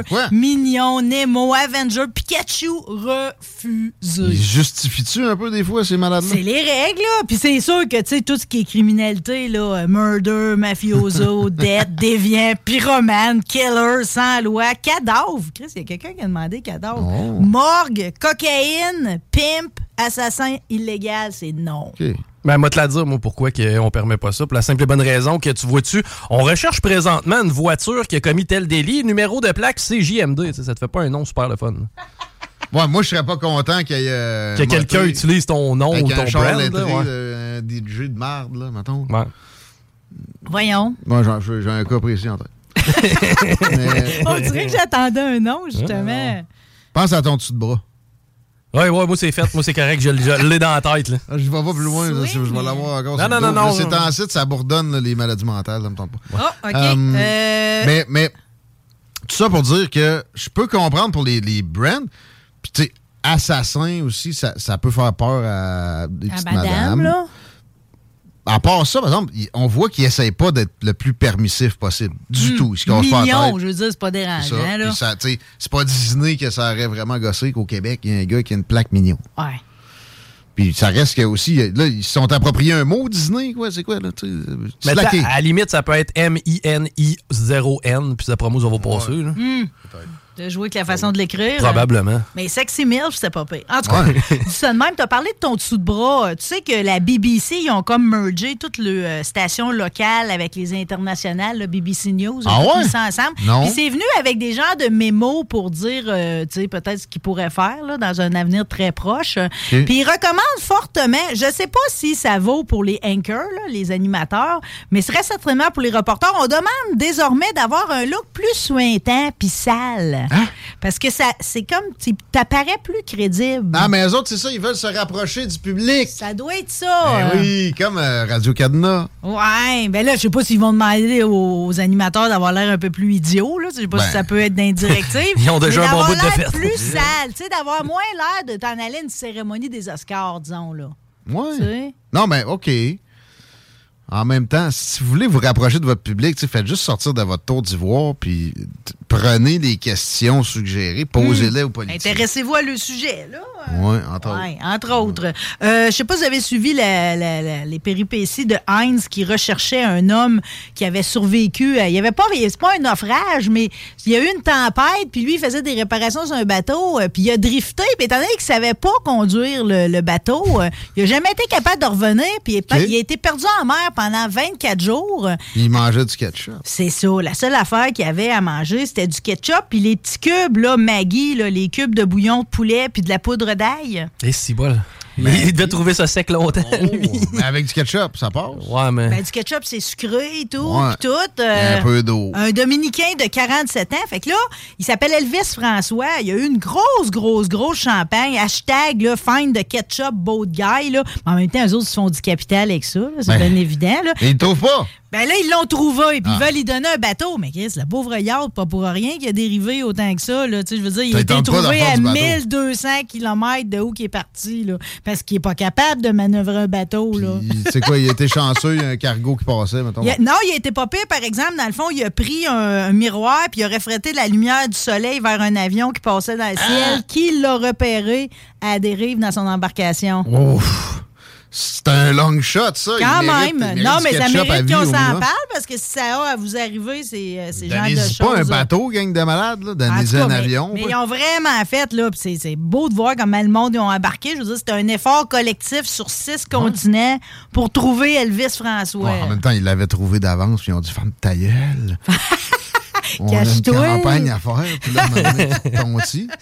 Parce que là, tu sais, il vient de, de, de, de retontir, puis il est déjà perdu. Hmm. Ils l'ont pas retrouvé vraiment. Ils l'ont caché. puis Du ketchup, pensez- pensez-vous que le monde y mette ça? Parce que la France, là, pendant un mois, ils ont arrêté d'avoir des frites ordinaires. Ils ont mis des frites de légumes. Ils sont dedans, là, présentement, dans ce mois-là. Toutes les McDonald's en. France, euh, c'est des frites soit de carottes, de panais ou de betteraves cultivées dans le haut de la France. Mais les McDo en France, C'est pour une durée limitée. hein. c'est de la boîte. Ben, c'est D'ailleurs, surtout là- que, tu sais, dans le fond, là, tu sais, comment que tu mettras de la carotte ou du panais, là, que les qualités nutritionnelles, un coup que tu dans la Ben oui. friture, c'est comme, tu sauves peut-être 10, 20 calories sur ton conso de frites, tu sais. En tout cas, bref, ils sont là-dedans, eux autres. Je sais pas si c'est une tentative qui va être essayée ici un jour, là, de mais... tentative puis de McDo, quand je suis allé à Paris au McDo au mois d'octobre, une fois, des deux fois, je suis ressorti sans ma commande parce que j'étais pas capable. Ils, eux autres, tu peux pas leur parler. là. Ils sont là, là. Ils sont au comptoir. Là. Hmm. Non, monsieur, allez à la borne. Ouais, mais tu peux le commander une bière, par exemple. Puis des fois, t'as des pâtisseries françaises, Il faut que tu le fasses à la borne. Ouais, là-bas. La borne, la deuxième fois, elle voulait pas. Ouais. Je suis parti. Toi, tu genre à te faire chicaner des fois, toi. euh. Allé, oui. On est pas, on tellement meilleur avec notre Big Mac au poulet ici. J'étais allé au Burger King, puis j'ai jamais été capable de faire marcher la borne non plus. Fait que là, j'étais comme, Ouais, c'était de ma faute au McDo aussi. Euh, Mais pourtant, j'avais réussi la première fois. Dans ton style dictateur, as-tu fêté le 70 ans du décès de Staline, vu qu'on parle pas souvent de la Russie en ce moment, là? T'as-tu fêté ça? Ah oui, en lavant mon entrée avec. euh, Avec le t-shirt que je t'ai donné. Ouais. Ah oui, c'est vrai, Chico, il m'arrive avec un gilet CCP, la fausse puis le. T'as ça? Ben, j'ai trouvé ça, puis j'y ai amené. le faisait pas, je donné à ma blonde. Moi, j'ai dit, Elle faut que tu formes la relève, buddy, plein de drapeaux de l'Union soviétique. Tu sais, Staline. Non, mais il y avait quand même, ça m'a surpris pareil de voir qu'il y avait quand même un millier d'admirateurs qui sont allés à sa place rouge à Moscou, pareil, là, pour euh, déposer des fleurs. C'est sûr que c'est des vieux de la vieille, là, les jeunes Ouais, euh, mais là, Staline. des vieux de la vieille, je pense pas qu'il y a grand monde qui Il a a connu Staline. été impitoyable. Je Non, veux dire, ça. tout le monde a quelqu'un dans sa famille qui s'est ramassé dans les goulags. Non, mais c'était vraiment lui. Tu sais, souvent, il y a moyen de se rendre compte qu'un personnage historique a été. On a cassé du sucre sur son dos, si on relativise avec l'époque où il était, ouais, etc. ouais, Staline, c'est Il n'y a rien à faire. Il n'y a rien à faire. Ben, Staline, c'est l'homme à la main d'acier, là. C'est ça que ça veut dire, absolument. Staline, là, Ah, dans le fond. plus, Oui, oui, oui. Mais dans le fond, des. des tu sais, il y avait d'autres surnoms, le petit père des peuples. Puis tout- toute sa vie, il a changé de nom, en fait, là. Tu sais. euh, Ouais. C'est qui Ben s'auto-attribuait. Mais tu sais, moi, je l'appellerais Holodomor. Lui, il a, il a créé une famine de toutes pièces avec ses plans quinquennaux de, de voler dans la tête. Puis ça a fait des millions de morts. Puis en plus, les Ukrainiens, à cause de ces plans quinquennaux, avaient, tu sais, c'est le grenier de l'Europe, c'est- c'était le grenier de l'URSS. Il y avait de la misère à fournir à cause de lui, puis il leur a mis ça sur le dos en plus. Fait Hmm. qu'en plus, qu'il crevait à cause de ses plans de marde, il se faisait ostraciser par le reste de, de l'URSS. Ouais. Ça, mais il y en a qui disent pareil que c'est lui qui a vaincu Hitler à lui seul, là. Non, euh, c'est le peuple russe extrêmement résilient, mal armé, mais qui avait une volonté pareille de, de combattre puis de, de se prouver, là, parce que c'était pas le plus grand stratège de l'histoire, quoique c'était pas non plus Non, mais quand sa stratégie, c'était tout le temps de, tu sais, je veux dire, il tuait tout le monde, Ben ouais. hommes, femmes, enfants, tu sais, il comme sans distinction, là, des, des millions et des millions. J'ai replongé, je l'ai pas rentré en studio, là, parce que j'avais peur que tu me le voles, là. J'ai un, livre pareil sur euh, les fêlés, là, dictateurs qu'on a eu, OK? Puis, parce que, tu sais, la mort, la mort de Staline reste Hey. quand même quelque chose de, d'un peu nébuleux, là. Je veux dire, il y a plusieurs... J'espère qu'il y a quelqu'un qui l'a empoisonné. ben, c'est ça. Veux-tu que je te raconte un peu? Euh, juste te dire, pareil, que Staline, c'était euh, c'était quelqu'un que sa mère voulait en faire un prêtre, puis tout, là, tu sais, je veux dire. Ah ouais? euh, mais par son nom de famille, on sait qu'il avait des ascendants juifs, tu sais, même si son père était chrétien orthodoxe. Il était faiblard et tout. Il avait un bras gauche plus court que le droit.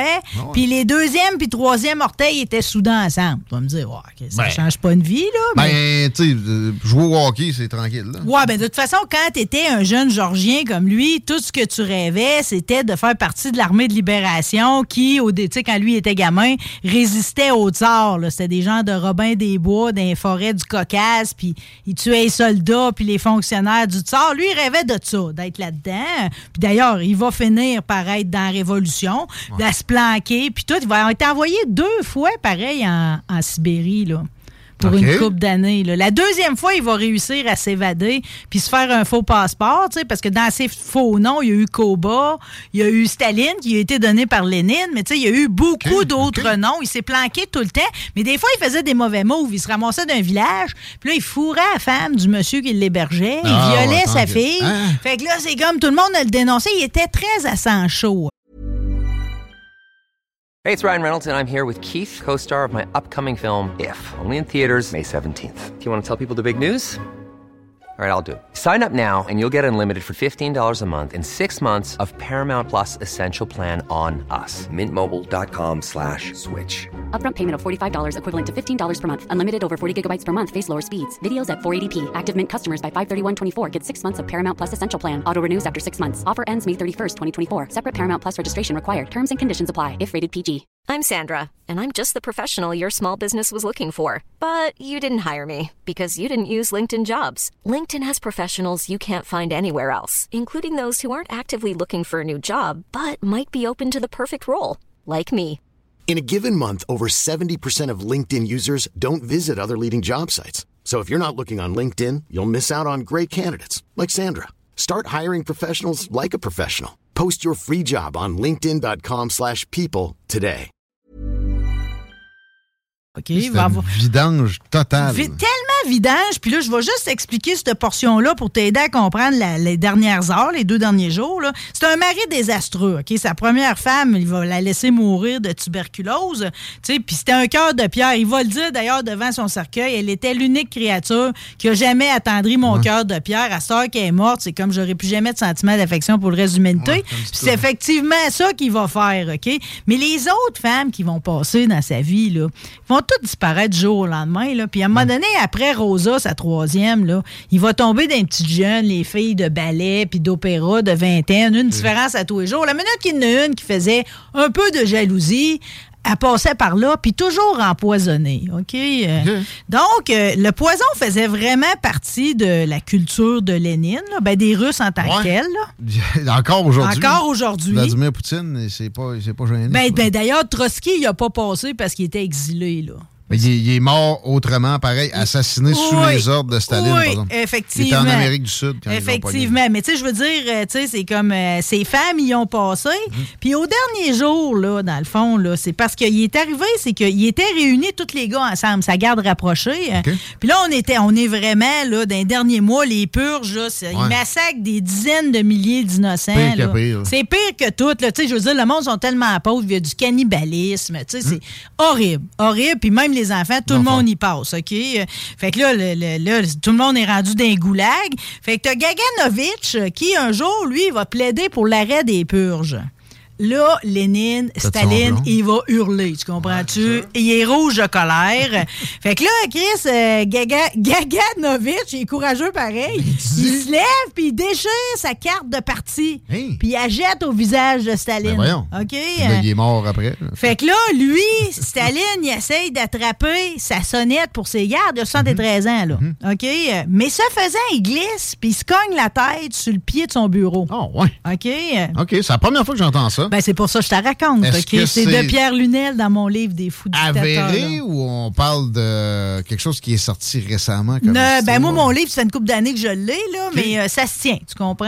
Ouais. En tout cas. Oui. Ben, parce qu'on sait, on sait quand il est mort, il y avait une hémorragie cérébrale euh, qui avait atteint les régions vitales du cerveau. Il Bon. baignait dans sa piste puis tout, OK? Puis il avait perdu l'usage de la parole. Tu vois que ça se tient très bien que l'histoire, je vais te compter là. Donc, il se cogne la tête, OK? Puis il y a un autre de sa garde rapprochée, Molotov, qui est là, qui va chercher dans l'armoire un brandy, il prend un verre, le dictateur est à demi conscient, il fait boire ça. Quand il va reprendre ses esprits, sa première question qu'il va poser, c'est qui m'a servi ce cognac-là, puis dans quel verre?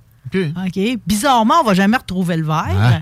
OK. euh, mais c'était l'armoire qui contenait les poisons. Tu sais, toutes ces femmes-là, là, ces femmes. Ouais, là, lui, il avait des poisons à lui, il avait sa euh, propre réserve. Oui, puis même, il sait que c'est ça qui va se passer parce qu'il va le dire, tu sais, c'est comme là, il faut mettre en branle la suite parce qu'il va survivre deux jours, qui est le seuil fatidique d'un poison pour qu'il fasse son œuvre. Fait que tout est à penser que c'est un genre de pseudo-accident parce qu'il a laissé traîner ses poisons puis qu'il est arrivé de quoi dans son bureau, là?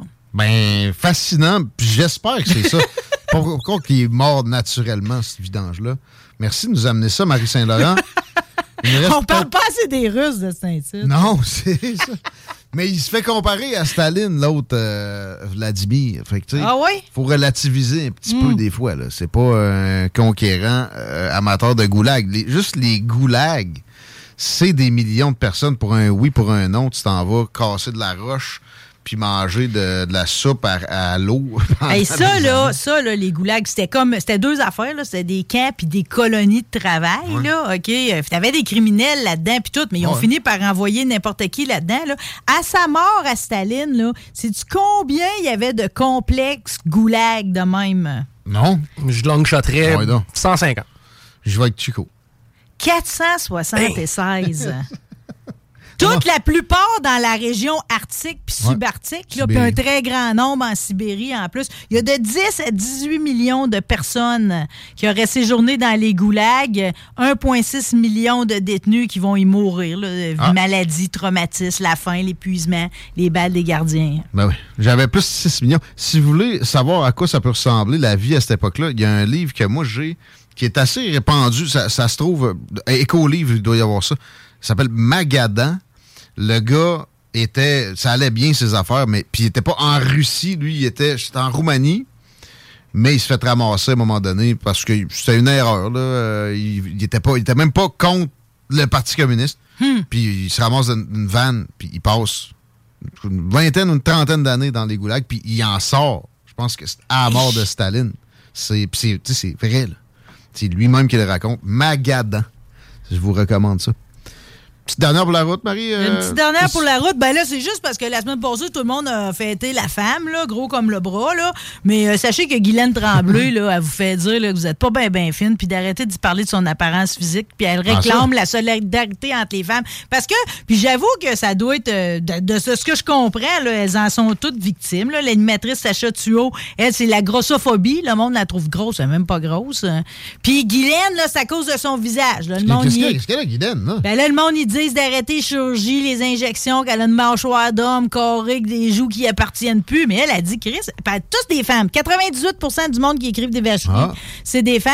Puis elle dit, j'arrête pas de leur expliquer que quand t'es actrice, des fois, un beau maquillage avec un bel éclairage, ça t'enlève 10 ans. Ben, elle a raison là-dessus, tu sais. Ça veut pas dire qu'ils traficotent pas, Fait là, tu sais. ben, il me semble que c'est pas son genre d'aller se faire. euh, Non, mais là, c'était comme trop de trop de trop. T'aurais dû Non, voir la- de, la- la- de- de se faire faire des chirurgies. Je la crois qu'elle n'en a pas.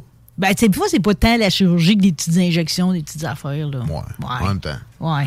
Là, Mariana Mazza aurait pu se garder un break, par exemple. Hey, Guylaine, bienvenue dans le club des insultés. Mets-toi pas en bobette, sois pas heureuse et surtout ne sois pas confiante. Les madames sont en crise, je t'aime. Euh, Mariana Mazza, par exemple, en bobette au euh, spectacle des cowboys fringants, j'ai toujours pas compris. T'as-tu vu ça? Non.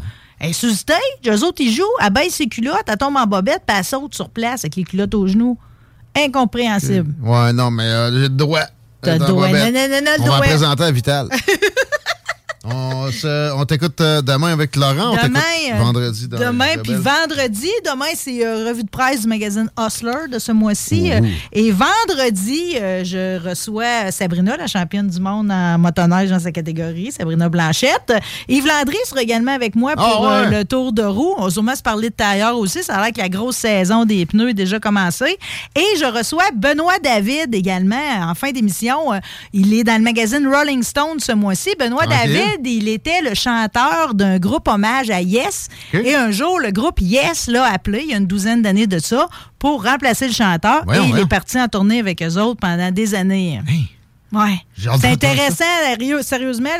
Puis il, il s'est ouvert à cœur ouvert dans le Rolling Stone, puis ils l'ont cité tel que tel, parce Hmm. que c'est c'est beaucoup d'émotions pareil, parce que le chanteur va finir par en revenir, tu comprends? Fait que c'est. euh, OK. Non, c'est euh, un- une grosse affaire. Pour un Québécois, je dois dire, doute. ramasser dans un des plus gros groupes prog de l'histoire de la planète. Là, euh, Bravo d'avoir réussi à le contacter. Hey, euh, qu'est-ce que tu fais vendredi soir? Vas-tu aller au bar 296? On a des billets. Juste à texter 88 903 5969, le, le chiffre euh, 296, Mm. le nombre. Et euh, votre courriel, s'il vous plaît, parce qu'on va vous envoyer les billets. Ça a l'air d'un beau bar, ça. C'est euh, top notch, c'est rénové. C'est là qu'il y avait la danseuse. Tu sais, c'était écrit danseuse, pas de S, là, ça a 20. OK? Un bout. Ah, ouais, ouais. Il y en avait plusieurs, mais bon. Puis y avait-tu un C aussi, en tout cas? Il y a un moment donné qu'il l'avait mal écrit. Dance with the devil. Ça va être malade, ça, vendredi. C'est DJ Dinoy. On a des billets. Et il reste euh, peut-être euh, quoi une heure avant qu'on attribue ça. 88 903 5969. Textez 296 puis votre courriel. Merci Marie. Vous, c'est vous autres? Bientôt. En cinq jours après la prise de mesure. Sur Facebook. Sur YouTube. Sur TikTok. CGMD 96.9.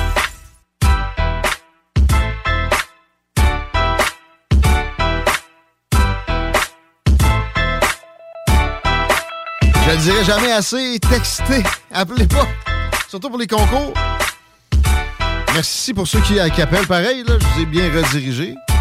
88 903 5969 pour les billets, pour le show de DJ Dinoy vendredi au bar 296. Ça se tire dans une heure. Euh, la circulation Chico, ça se fait vite, je pense. Euh, ouais, ben présentement dans la circulation, il n'y a pas nécessairement de grosses entraves euh, qui me soient euh, mentionnées. Euh, présentement, le pont La Porte, ça va relativement bien. Encore une fois, là, si vous êtes capable de prendre du Plessis, c'est priorisé. C'est à prioriser, c'est-à-dire sinon la capitale direction Est, c'est assez foncé là, présentement, mais ça s'est quand même euh, légèrement amélioré. Robert Bourassa, direction Nord aussi, on ralentit. Et sur la 20 à date, dans les deux directions, on est au vert. CS Immeuble? Immeuble CS. Je sais pas si ça fait longtemps que tu veux vendre ton bloc. Je sais pas si tu t'étais dit à un moment donné, ouais, je pourrais mettre un peu d'argent là-dessus. Puis étant donné je, le ferai fructifier. Eh ben, Immeuble SCS, eux, ils, ils la ton bloc. À part de ça, c'est extrêmement simple et efficace comme euh, façon de faire. Le proprio Carl, c'est un gars de business, il est habitué, il a sa propre entreprise de construction. C'est que même s'il y a des petits travaux à faire chez vous, eh ben, lui, il veut l'acheter ton bloc. On se limite, euh, par contre, euh, principalement à la ville de Québec et à la capitale nationale. On vous fait- c'est là-dedans, ça. on vous fait une offre solide en 24 heures. C'est notarié en 30 jours. On perd pas de temps, on n'y aise pas. Puis l'argent, c'est déposé direct dans votre compte. On saute la commission. Immeuble CS, la façon de faire pour une transaction immobilière efficace et rapide. La lettre C, la lettre S, le mot immeuble. Parlant de Lévis, Éric Deschaines du Journal de Lévis est là, on s'ennuyait. Salutations, mon ami, comment ça va? Salut Guillaume, ça va bien et toi? Toi, tu t'ennuyais-tu du fait que je sois en retard de même quand on est supposé de se parler à écart puis que je finisse par t'intégrer à que je réponde à cette question Non, parce que ça va être tough de faire ça objectivement. Merci de me tolérer, en tout cas. Ça, je l'apprécie bien gros. Puis je suis curieux de t'entendre sur ce, que, ce qui est rapporté dans le journal de Lévis présentement, sur les demandes de la ville envers euh, le provincial pour le budget qui arrive. Ouais, euh, ben c'est ça, là, à titre euh, de rappel, là, euh, si vous ne le savez pas, ben, le prochain budget provincial là, va être présenté mardi prochain, là, dans, dans moins d'une semaine. Donc, comme le veut la tradition, les différentes organisations, institutions présentent leurs leurs demandes. Puis il y a plusieurs intervenants comme David de qui ont la chance de les présenter directement là, au ministre ou aux membres de son cabinet dans le cadre des consultations prébudgétaires du gouvernement du Québec. Donc, ça a été fait, mais euh, euh, je vous dirais c'est c'est pas souvent là, que la ville les dévoile euh, publiquement là, au en détail. Là, Euh, donc, bref, on, on a fait ça cette année du côté de la ville de Lévis euh, parce qu'il y a, je dirais, beaucoup de demandes cette année. Là, je ne sais pas si c'est en lien avec l'inflation là, qui, qui euh, gruge un peu de la marge de manœuvre de la ville de Lévis au niveau euh, budgétaire. Mais bref, J'ai une autre théorie. C'est que là, il y, a des- il y a des députés qui sont. Il y a deux ministres, euh, puis euh, ça, ils ont du tyran. Euh, évidemment, François Paradis était bien avenant, puis etc. Puis Marc Picard, très impliqué localement, mais moins de, de possibilités de tirer la couverte, je pense, que Bernard Drinville et Martine Biron. C'est ma théorie.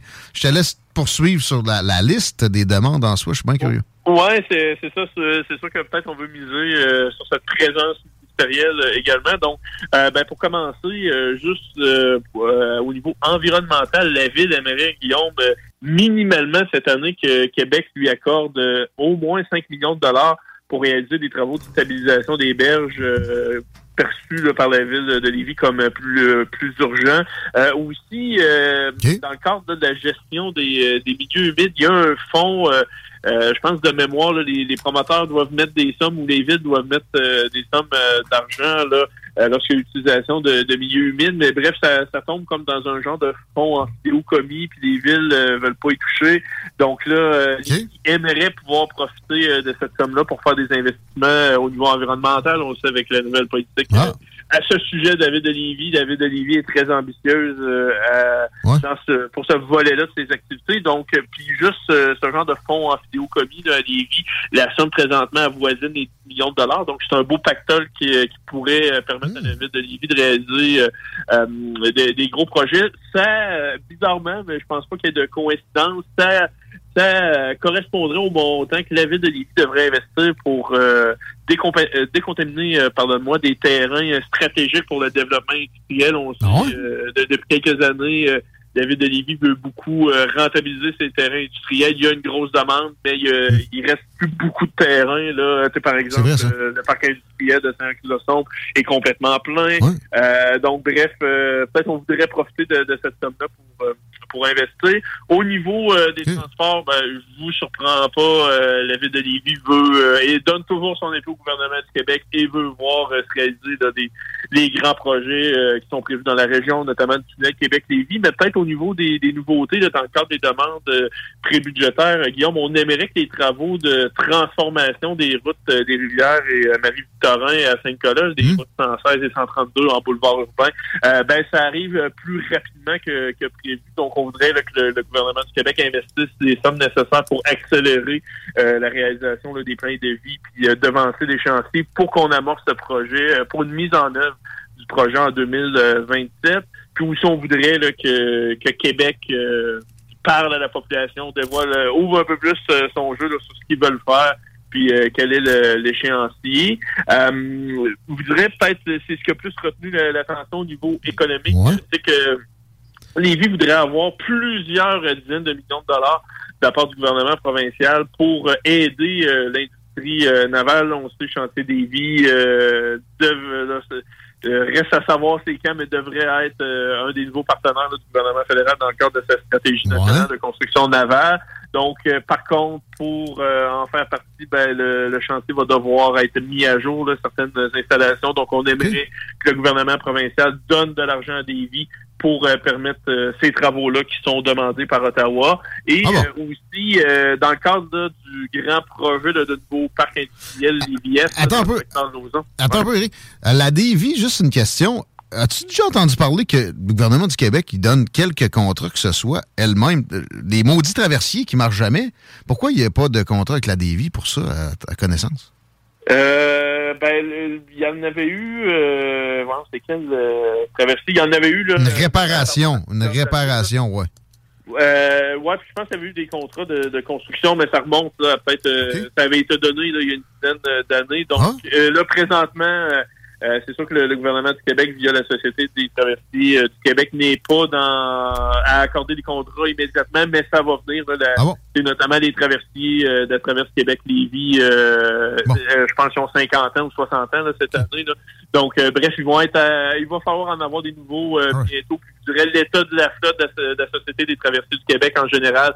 On l'a vu dans les dernières années avec les nombreux bris que des bateaux ont, ont subis. Là, on a juste à penser à l'île aux coudes. où le- malheureusement, pour eux, le bateau est toujours brisé. Là, Où euh, il y a toujours des accidents. Donc, euh, bref, c'est euh, il va y avoir des contrats bientôt. Peut-être à Lévis va pouvoir en, en profiter au niveau provincial. Par contre, euh, de- du- le gouvernement de CAQ, Guillaume, là, est en grosse réflexion pour avec le, le tunnel Québec-Lévis. Est-ce que la traverse Québec-Lévis, eux, estiment peut-être que ça deviendrait une traverse entièrement piétonnière? Donc, le nouveau navire n'aurait pas besoin d'avoir des espaces pour accueillir des navires comme les deux traversées actuelles. Donc, c'est tout ça là, qui est à- qui est du gouvernement du Québec. Puis C'est pour ça que ça, ça retarde peut-être dans l'octroi de contrat des chantiers euh, maritimes québécois. Merci, je savais que je faisais bien de te poser la question. Merci de m'informer aussi bien. Puis les auditeurs, on, a- on était où? Je, je t'ai coupé.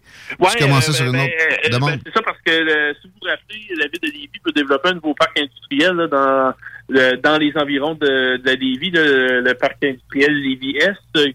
C'est son nom actuellement, là, qu'il se sera appelé à changer de nom. Mais euh, bref, le- la ville de Lévis aimerait avoir des subventions du gouvernement provincial pour pouvoir acquérir euh, des terrains stratégiques et euh, pouvoir les, les revitaliser. Euh, donc là, on estime que ce projet-là, Guillaume, ça coûterait 100 millions de dollars. Euh, Je vous rappelle, le, le budget de la ville de Lévis, c'est environ 350 millions de dollars. Donc, la ville de Lévis ne peut pas euh, consacrer le tiers de son budget dans la création de nouveaux euh, parcs industriels pour euh, aider le, le secteur d'avant. Parce que ce qu'on a compris dans, dans les dernières semaines, là, entre les lignes de ce que le maire nous disait, c'est qu'il y, a- il y a beaucoup peut-être de sous-traitants de Lévis dans le cadre des contrats là, que que Lévis va obtenir dans le cadre de, la stratégie nationale de construction navale, qui aimerait ça s'installer peut-être à Lévis, être plus proche euh, du, centre, euh, du chantier, par- pardonnez-moi. Donc, euh, bref, on, veut profiter de cette aire d'aller-là euh, du côté de la ville de Lévis pour euh, continuer le d'aider le, dynamisme économique. Donc là, par contre, est-ce que le, gouvernement provincial peut avancer des... On, on parle de dizaines de millions de dollars là, dans le cadre de, de ce projet-là. Est-ce que le fédéral va aussi participer, etc. C'est à suivre, mais du moins, euh, la de Lévis aimerait euh, avoir euh, avoir des une grosse subvention du gouvernement provincial pour concrétiser ce projet de parc industriel-là. Et euh, aussi, peut-être en, en terminant ce bloc-là, Guillaume, au niveau euh, du logement social, euh, ben on voudrait, là, un peu, comme euh, l'Union des municipalités du Québec le demande, une révision là, des programmes de, de subvention pour que ça prenne plus en compte la réalité actuelle de la crise du logement qui frappe, je pense, à peu près toutes les grandes villes euh, du Québec, puis que ça réponde davantage aux besoins des municipalités puis aux demandes. Très bien. Pas de demande supplémentaire pour des équipements sportifs. On a quand même avancé dans ce sens-là au cours des dernières années, mais ça me surprend. D'habitude, il y en a toujours. Est-ce que c'est euh, un oubli de Gilles Lehouillier ou c'est. Non, ça n'a pas été inscrit dans le dans les, euh, les demandes budgétaires. Là, des, moi, les derniers échos que, que j'avais, c'est que le nouveau programme là, euh, de subvention provinciale pour que les municipalités puissent se faire financer dans en partie là, des, des projets euh, sportifs, entre autres, euh, ben, il était en cours puis que la ville de Lévis n'avait qu'à qu'à déposer sa demande. Donc là, est-ce que la ville là, a déposé une demande, ça suit son cours, puis euh, on prie fort pour que M. Drainville euh, convainque euh, sa collègue Isabelle Charret de, de- de donner son appui au projet de la ville de, de Lévis. Peut-être c'est pour ça qu'on en a parlé, le fait c'est euh, c'est en, train de se- en train de se faire et en train d'être analysé par les fonctionnaires du volet sport et loisirs de l'Éducation. Très bien. On voulait placer quelques mots sur les 40 ans du, du GIRAM, un organisme euh, du, du coin qui met en valeur, ou en tout cas essaie de protéger le patrimoine, entre, autres bâti, puis euh, peut-être environnemental. C'est quoi déjà groupe, euh, l'acronyme? Je- Ça m'échappe. Le groupe d'initiative et de recherche appliquée au milieu, mais euh, on va l'appeler le Ouais. il est plus euh, connu, euh, ce nom-là, évidemment, à Lévis. Euh, ben, donc, c'est ça, là, il, y a, il y a quelques semaines, en février, euh, Guillaume, ça faisait 40 ans, il y a eu euh, des célébrations là, du côté du cégep de Lévis pour souligner là, cet important cap atteint par l'organisme lévisien, comme tu l'as mentionné, là, qui euh, se spécialise dans la protection du patrimoine bâti et euh, environnemental euh, à travers le Québec, même, mais peut-être particulièrement là, dans la grande région de Québec, puis euh, en Chaudière-Appalaches. Euh, et pourquoi au Cégep de Lévis? Parce qu'à l'époque, euh, c'était des... Ils étaient professeurs pour la plupart, là, les, les Ah ouais? professeurs euh, au Cégep de Lévis, euh, qui s'appelait alors le Cégep de Lévis d'Ozon. Donc, euh, c'est- c'était un lieu très important là, pour euh, les fondateurs du GIRAM. donc, les, les festivités euh, ont eu lieu là. Euh, donc, ben, c'est ça, au cours...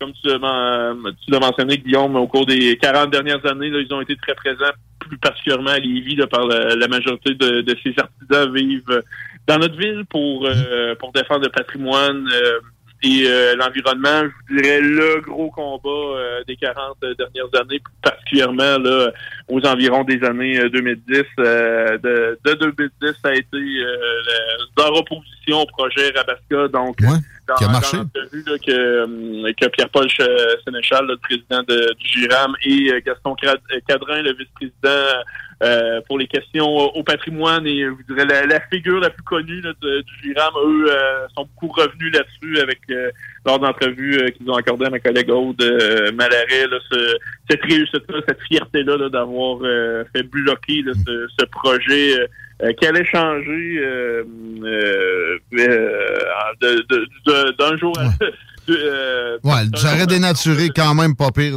c'est sûr, le, le coin Ouais, où ça aurait été installé. Euh, donc, ben, c'est ça, on, on est très heureux. Là, c'est sûr que, euh, comment je dirais, là, c'est, on est bien content d'être cette force euh, dissuasive, mais euh, vous, vous comprendrez, après 40 ans, c'est beaucoup les, les mêmes artisans euh, qui sont qui sont encore là. Euh, on vieillit euh, aussi, donc il y a tout cet enjeu-là de, de, de trouver de la relève là, pour que le euh, poursuive euh, son travail. Puis aussi peut-être une autre euh, des fiertés, c'est que peut-être avec le background académique là, de plusieurs euh, de ces artisans, euh, ben on, on était très contents là, de à chaque année de lorsqu'on s'opposait à quelque chose de présenter des dossiers euh, étoffés, là, de pas euh, d'avoir des arguments lorsqu'on on se plaignait de, de quelque chose. Mais euh, c'est ça, il y a toute la question de, de la relève. D'ailleurs, là, on peut profiter là, de ce 40e anniversaire puis euh, de l'Assemblée générale de l'organisme qui va avoir lieu le 18 mars euh, prochain au Cégep de Lévis euh, pour euh, justement peut-être emmener un vent de, de renouveau, un vent de jeunesse là, au GIRAM là, pour que, que cette œuvre-là euh, ne se perde pas là, au cours des prochaines années. Il y a bien des gens qui sont peut-être trouvés fatigants à certaines occasions, mais euh, on, on voudrait pas, je pense pas que même eux voudraient que ça existe pas. Ça a été utile à plus d'occasions, pas mal. Et euh, on les salue, on lit le dossier dans le journal de Lévis, version papier, puis euh, version web aussi. Facile comme taper journal de Lévis sur Google. Merci Eric. Hey, ça fait plaisir. À la prochaine. À bientôt, mon ami Eric Deschaines, directeur d'information du journal de Lévis. Chico? Dance with the Devil. Juste rappeler aux gens, c'est le temps de nous texter votre adresse courriel au 418-903-5969. On attribue à la fin du show des paires de billets pour aller voir DJ Daniel Desnoyers au bord 296. Jean-René Roy vient nous parler euh, de physique euh, et d'astronomie. Au retour, son dernier ouvrage aussi, la présence des femmes dans, dans le domaine. Euh, ça va être euh, magique. Manquez pas ça. Au retour de cette courte pause, ou moyenne. Ôtez-vous de là. Ôtez-vous de là. De là. Swag shit. Swag shit.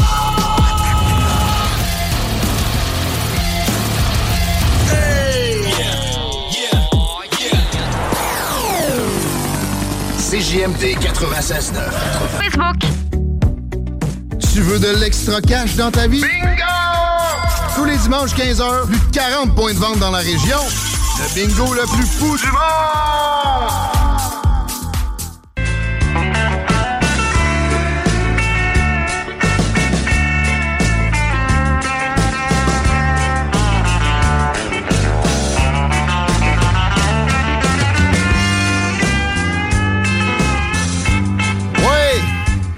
5h moins 10.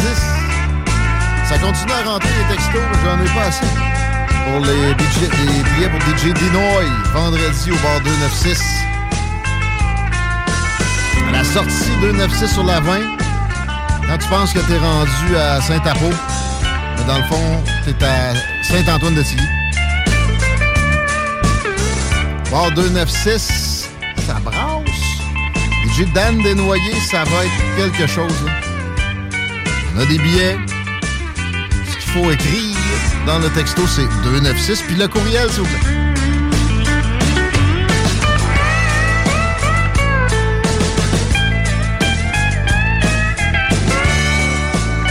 Un degré présentement.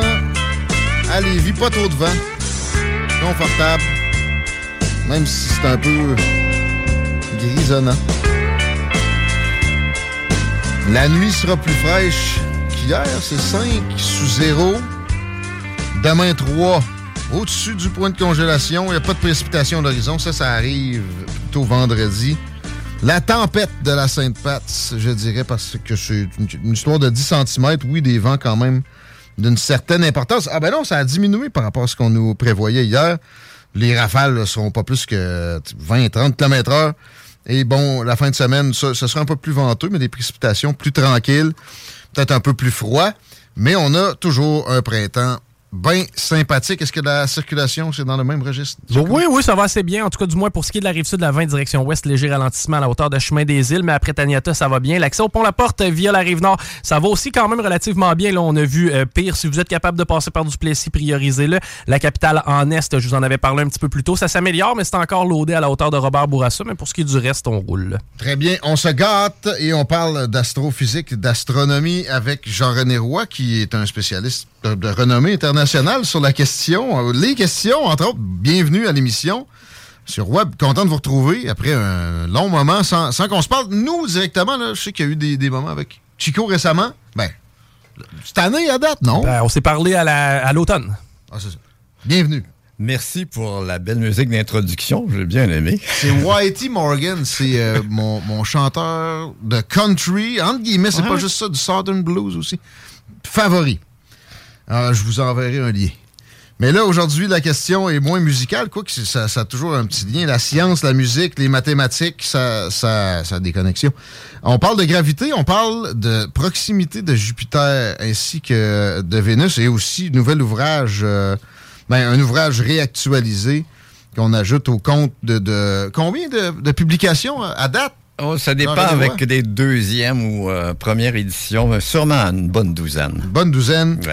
Et euh, bon, celle-là traite de, de femmes dans le domaine, mais parlons concrètement du domaine, si vous voulez bien, en commençant avec euh, un- ballet du ciel crépusculaire, comme vous l'avez poétiquement appelé dans notre préparation. Vénus et Jupiter. Je raconte mon anecdote. J'ai pensé que c'était des ovnis. Ben, ben sérieusement, j'étais à Beauport. Non, j'étais dans le nord de Québec. Puis j'ai pas longtemps pensé, ni très sérieusement, mais j'étais comme, c'est donc bien bizarre, puis ça bouge pas vraiment. J'ai jamais vu ça, c'est ben trop étincelant. C'est un, un UPA ou UAP au minimum. Pas En, du tout. en fait, c'est intéressant. D'ailleurs, quand Vénus apparaît dans le ciel, parce qu'elle varie du ciel du soir au ciel du matin, elle devient très brillante. Après le Soleil et la Lune, c'est l'astre le plus brillant. Et euh, pour revenir à votre impression d'ovni, là, quoique euh, euh, c'est une pe- petite dérive de quelqu'un qui a trop fumé. Cours après ça.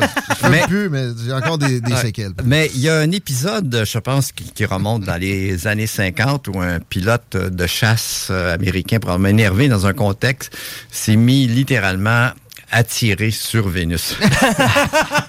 donc, donc euh, euh, ça peut être sujet par sa brillance et un peu euh, notre euh, débalancement. Qu'est-ce que c'est, où c'est, ça bouge pas, etc. Ben, Des comme fois, vous le remarquez. C'est comme un peu soudain. Oui. Ou aussi, on regarde pas Ouais. nécessairement toujours le ciel, mais là, moi, je le regarde. C'est la première fois que je vois deux astres aussi près, aussi, aussi brillants en même temps. Ouais. Donc, euh, ce qu'on pas a- tiré, pas donc, ce rapprochement, en fait, il est dû au fait de simplement, c'est apparent, les deux objets ne sont pas proches. Euh, en, gros, là, à l'heure actuelle, le soir, quand on, on pouvait voir sans nuages, et dans les prochains jours, ça va être la même chose. Donc, il y a, disons, on est nous ici, sur Terre, et euh, un peu plus loin, à 150 millions de kilomètres, il y a le Soleil. OK? Et donc, ici, imaginez-vous dans l'espace, donc, euh, Vénus est en orbite autour du Soleil, sur une orbite plus proche du Soleil que nous, on l'est. Nous, 150 millions. Vénus, à peu près 108 millions. Et Vénus tourne autour du Soleil beaucoup plus rapidement que nous. Alors que nous, c'est 365 jours. Vénus, c'est à peu près 220. Deux tiers. Ouais, deux Mhm. tiers. Donc, elle va aussi plus vite. Euh, donc, c'est elle qui se rapproche maintenant. là. Elle est à gauche, elle vient vers nous, elle se rapproche vers nous. Nous aussi, on bouge, mais plus lentement. Donc, elle va comme passer entre nous et le Soleil dans quelques semaines. En même temps, on voit aussi l'objet un peu moins brillant. euh, qui est accroché comme une petite perle en dessous de, de Vénus de Ouais. ce temps-ci. Et Ça, ça a l'air lié. Oui, mais qui est de l'autre côté du Soleil par rapport à nous. Ah ouais. OK. Donc, elle est, euh, disons que Jupiter est en, à peu près en moyenne à 780 millions de kilomètres du Soleil, mais nous, on est à 150 millions. On est presque en opposition. Donc, Jupiter est pratiquement à 900 millions de kilomètres de nous. Et Jupiter euh, orbite autour du Soleil, étant à plus grande distance, elle met voyage moins vite. Ça prend à peu près 11 ans faire un tour du Soleil. Donc, la configuration actuelle qu'on a, qu'on a vue dans les derniers jours de les deux objets qui paraissent se rapprocher, ça se fait à peu près sur un cycle dans, euh, au Soleil, euh, dans le crépusculaire, parce qu'il y a le même phénomène qui se passe le matin aussi. Euh, donc, qui est un peu sur des périodes différentes, différées. Donc, on va même revoir la même chose dans 11 ans. Euh, ce Ah bon? rapprochement dans le ciel du soir. Mais dans le ciel du matin, on va le voir à peu près dans 5 ans. Euh, je comprends que c'est la position des planètes Oui. maintenant versus le Soleil. Est-ce que ça risque de pouvoir créer un éclipse quelconque ou... euh? Pas, pas avec Jupiter, parce que Jupiter est toujours plus loin. Il y a un genre d'éclipse quand, en effet, Vénus ou Mercure, qui sont entre nous le Soleil, passent devant. On appelle ça un passage. Donc, le dernier euh, a eu lieu en 2012. Donc, il était observable même avec une paire de jumelles. Donc, en gros, ce qu'on voit, c'est pas une éclipse qui va être facilement repérable parce que le disque de Vénus, la planète à peu près la grosseur de, de la Terre, Ah à peu près un, un centième de diamètre, donc un dix millième.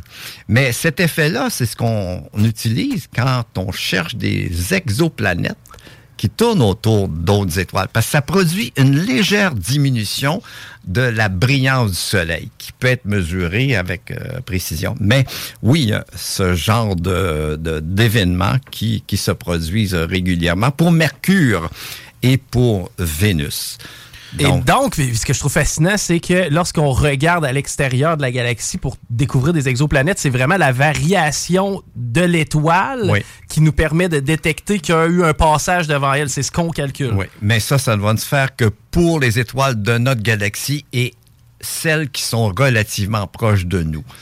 Parce qu'il faut que l'étoile soit relativement brillante. Il faut que la planète soit assez grosse pour produire une fluctuation qui va être une diminution du dix millième de sa brillance. Donc, ça prend des instruments de mesure très précis, mais on peut le faire maintenant. Je reviens à ces deux perles qu'on peut observer euh, très euh, près l'une de l'autre dans le ciel présentement. Ça va se reproduire dans 11 ans. Mais est-ce que ça s'est produit il y a 11 ans? Ça se Oui, fait oui, régulièrement? Puis, oui, puis aux 5 ans, ça va être le ciel du matin et des choses comme ça. Donc, euh. Alors, c'est Mais c'est loin d'être une première pour vous. Mais... Non, non, non, ça se, rev- ça revient euh, pour régulièrement. l'humanité, mais, moi, ce c'est la première fois que je, je- je réalise ça. Mais c'est le rapport. 37 ans.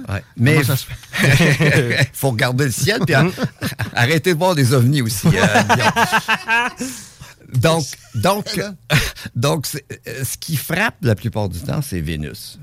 Mais quand il y en a deux relativement brillantes, euh, là, ça frappe encore plus, ça attire l'attention, comme c'était le cas pour vous euh, il n'y a pas longtemps. Jupiter, on, on- c'est pas autant que Vénus. Vénus, je comprends, c'est- c'est l'objet qui vient le plus près de la Terre. Merci de l'avoir mis ça dans la préparation. 38 millions de, de kilomètres à son plus près.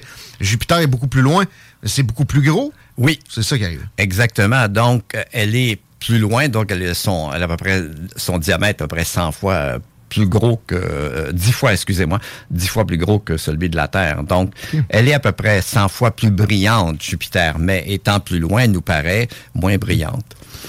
Est-ce que est-ce que c'est gazeux, Jupiter? Oui. C'est ça? Ouais, Est-ce que c'est ouais. le fait que ça soit ça? là? Ah, c'était là que tu voulais aller? c'était exactement là que je voulais aller. La- la- la- Est-ce que c'est l'atmosphère qu'on voit qui est Oui. scintillant ou si c'est c'est pas la matière? Dans les deux cas, en fait, oui, c'est de la matière, c'est- c'est les nuages. On voit les nuages. Dans le cas du- de Vénus aussi, Vénus est couverte d'un épais euh, couvert de nuages. Couvert tout le temps. Nuageux, super nuageux, tout le temps, tout le temps.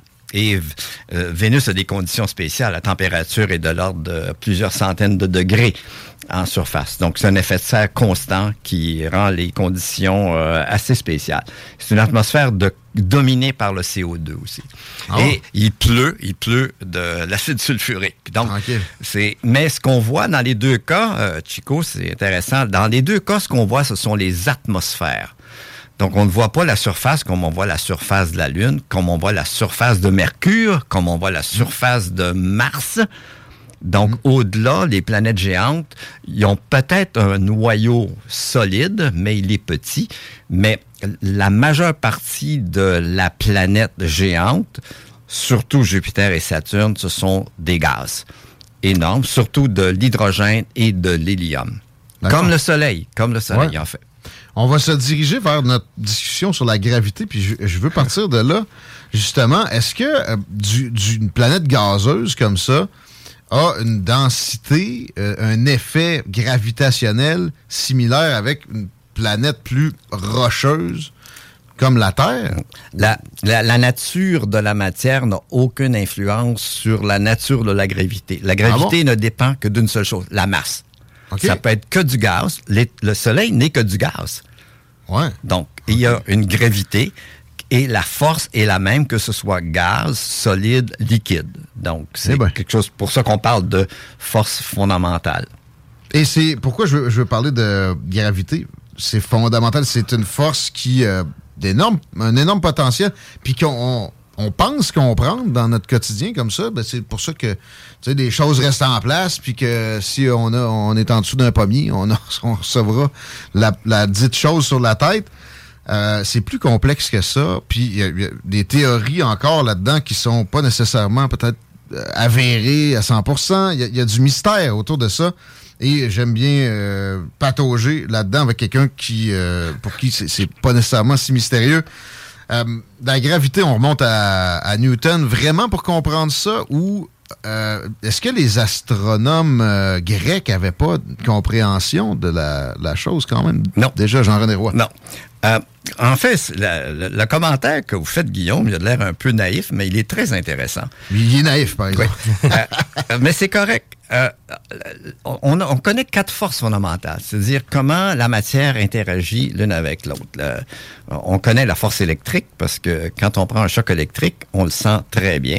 On connaît, il y a d'autres forces qui agissent au niveau fondamental, qui tiennent les atomes ensemble que, Ouais. sont, euh, que, que sont les forces nucléaires qui tiennent les protons et les neutrons ensemble, qui fait qu'on existe comme fondé sur des noyaux euh, de- d'oxygène, euh, de carbone, etc. Et tout. Ce qui est intéressant sur les quatre forces, je viens d'en mentionner deux, euh, euh, il y en a une autre d'interaction faible qui régit la, la radioactivité. La gravité, la gravitation qu'on connaît depuis le plus longtemps, depuis Newton, 1686, est celle, en fait, qu'on connaît, qu'on comprend le moins. Ah ouais. Euh, et c'est la plus faible. Euh, parce Ah ouais. que pour parce que vous allez prendre un choc électrique, vous allez le sentir avec euh, quelques électrons qui vont faire des flamèches et tout, etc. Mais pour sentir la force de gravité, ça prend de grandes masses. Des masses, euh, pour nous retenir ici, c'est la masse de la Terre, mais pourtant, vous êtes capable de sauter dans les airs, etc. Donc, euh, la force, pourquoi on ne la comprend pas, c'est qu'on ne sait pas qu'est-ce qui fait l'échange entre deux masses. Quand on, on comprend la force électrique, parce que ce qui fait l'échange entre un, un électron et un proton, qui est la force électrique, c'est Ouais. l'échange d'une particule qu'on appelle un photon, qu'on voit aussi sous forme de lumière. Mais pour la gravitation, on n'a aucune idée de ce qui fait qu'il y a une interaction, qu'il y a une attraction. On trouve pas le, le lien. On, On trouve pas capable le lien. Et ensuite, l'autre chose, la, Oh. la gravité n'est que attractive. La, la force électrique peut être répulsive. Vous avez Ouais. des charges Ouais. négatives, Ouais. deux charges. Deux ou- aimants qui, ou- euh, Exactement, l'électromagnétisme. Mais si vous avez des pôles opposés, ça s'attire. Mhm. Donc, la gravitation n'est pas répulsive, n'est que attractive. Donc, la question que vous soulevez à propos de la gravitation, on la connaît, on la caractérise, mais on comprend pas son fondement. Qu'est-ce qui fait que les choses s'attirent? La seule chose qu'on peut dire, on a une masse de temps, l'attraction entre deux masses par rapport à l'autre va être dépendant de la, Le la- ratio, de là, chaque, chacune des qui a et de la distance entre les deux. Ça va être inverse Au, ca- au carré de la distance. D'accord. Mais on ne sait pas qu'est-ce qui se passe entre les deux. On ne sait pas quelle est, entre guillemets, la chimie qui fait que ça marche. J'avais en tête l'image euh, avec la boule de quille dans un lit. Euh, Est-ce que c'est Einstein qui a amené ça? Bon. Et avec cette image-là, j'avais l'impression qu'on on, on le voyait, l'effet, finalement. Oui, on voit l'effet, mais, on ne comprend pas. Mais ça, ça nous amène sur un autre domaine, c'est que le- la, la masse, euh, la masse peut correspondre à la courbure de l'espace et tout. Et on peut relier à ça. Mais qu'est-ce qui fait que la masse va faire enfoncer l'espace? On ne sait pas. C'est juste, on comprend la propriété géométrique que fait la présence d'une masse sur l'espace et même sur le temps. Ça va ralentir le temps. Mais Mais, on ne comprend pas pourquoi, comment ça se fait Est-ce encore. que ça a un lien avec le, la, la matière dans l'espace, so- son organisation? Je pense au matelas, moi, tu sais, un peu. Là. C'est, Euh, c'est- ça ouais. a-tu un lien avec le matelas? En fait, en fait, j'aime mieux l'exemple de la trampoline parce que euh, il y a une rigidité dans la trampoline que le matelas n'a pas nécessairement. Ouais, ouais. Parce que dans la trampoline, l'enfant qui saute, on va voir une vibration qui va se propager. Euh, et la, on va voir mieux la relation entre le creux fait dans le- la membrane euh, relié au poids de l'enfant, entre guillemets. Donc, ça, on sait. Donc, c'est très descriptif, c'est très géométrique. Puis, il faut faire attention avec l'analogie, Guillaume, parce que euh, on décrit, je décris la membrane euh, comme telle, mais l'espace, c'est quelque chose en trois dimensions. Donc, c'est c'est difficile d'imaginer là que ça creuse dans trois dimensions. Exact. Alors, c'est une analogie vraiment simpliste là, pour, essayer de démontrer une image, amener ça à du graphique, mais c'est pas la réalité. Comment on explique que l'effet gravitationnel soit stable? Qu'il y ait un certain équilibre dans tout ça. Tu sais, présentement, sur la Terre, la gravité augmente pas, elle, elle reste stable. C'est qu'est-ce qui fait en sorte que c'est stable à ce point-là? En fait, en fait, c'est que justement, le fondement de l'interaction, euh, il est par quelque chose qui est toujours la même chose. Euh, c'est la même chose. La, force électrique va toujours être stable, entre guillemets. On peut créer des conditions pour avoir plus de charges positives ou moins de charges négatives. On peut altérer certaines choses, certaines conditions pour la propagation du courant électrique, etc. et tout. Mais la force elle-même, c'est pour ça qu'on parle toujours de force fondamentale. C'est une des choses, c'est que euh, en autant qu'on puisse observer des objets dans l'univers et tester ces effets-là, on se rend compte que la force de gravité, par exemple, est la même ici qu'à 10 milliards d'années-lumière, qui est pas seulement une question de distance, mais est la même que 10 milliards d'années-lumière, c'est-à-dire dans quelque chose qui nous envoie de l'information partie il y a 10 milliards d'années. Donc, il y a 10 milliards d'années, aujourd'hui, et à ces distances, la gravité et les autres forces que j'ai mentionnées sont toujours avec la même intensité, la même force, la même structure. Il y a des, des hypothèses qui ont été faites que, entre autres, la gravitation pourrait changer avec le temps.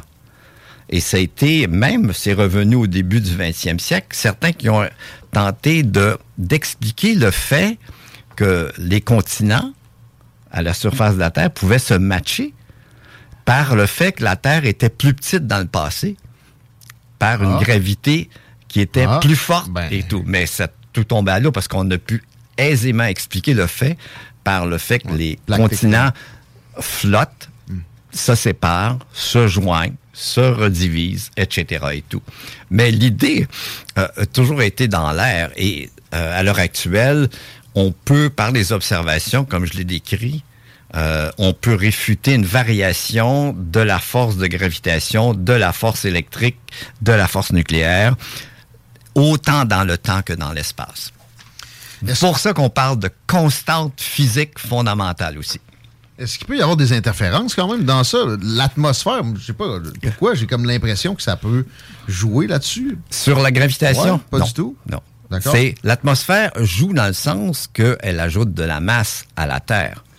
Et une planète, comme on parle, euh, Jupiter, sa masse est essentiellement un gaz. Ouais. OK. Donc, si on était capable, mettons ça philosophique, d'enlever du poids de la Terre, c'est-à-dire, je sais pas, là, on fait un gros, gros top, on l'envoie dans l'espace, à ce moment-là, on serait capable d'avoir un impact sur notre gravitation. Ah oui, absolument. Là, on, on perd, si on perd des morceaux, euh, euh, exactement. C'est ce qu'on a fait avec la sonde euh, DART. On a enlevé, on a fait deux choses. On a enlevé de la masse et surtout qu'on a enlevé de la masse en lui donnant de la vitesse.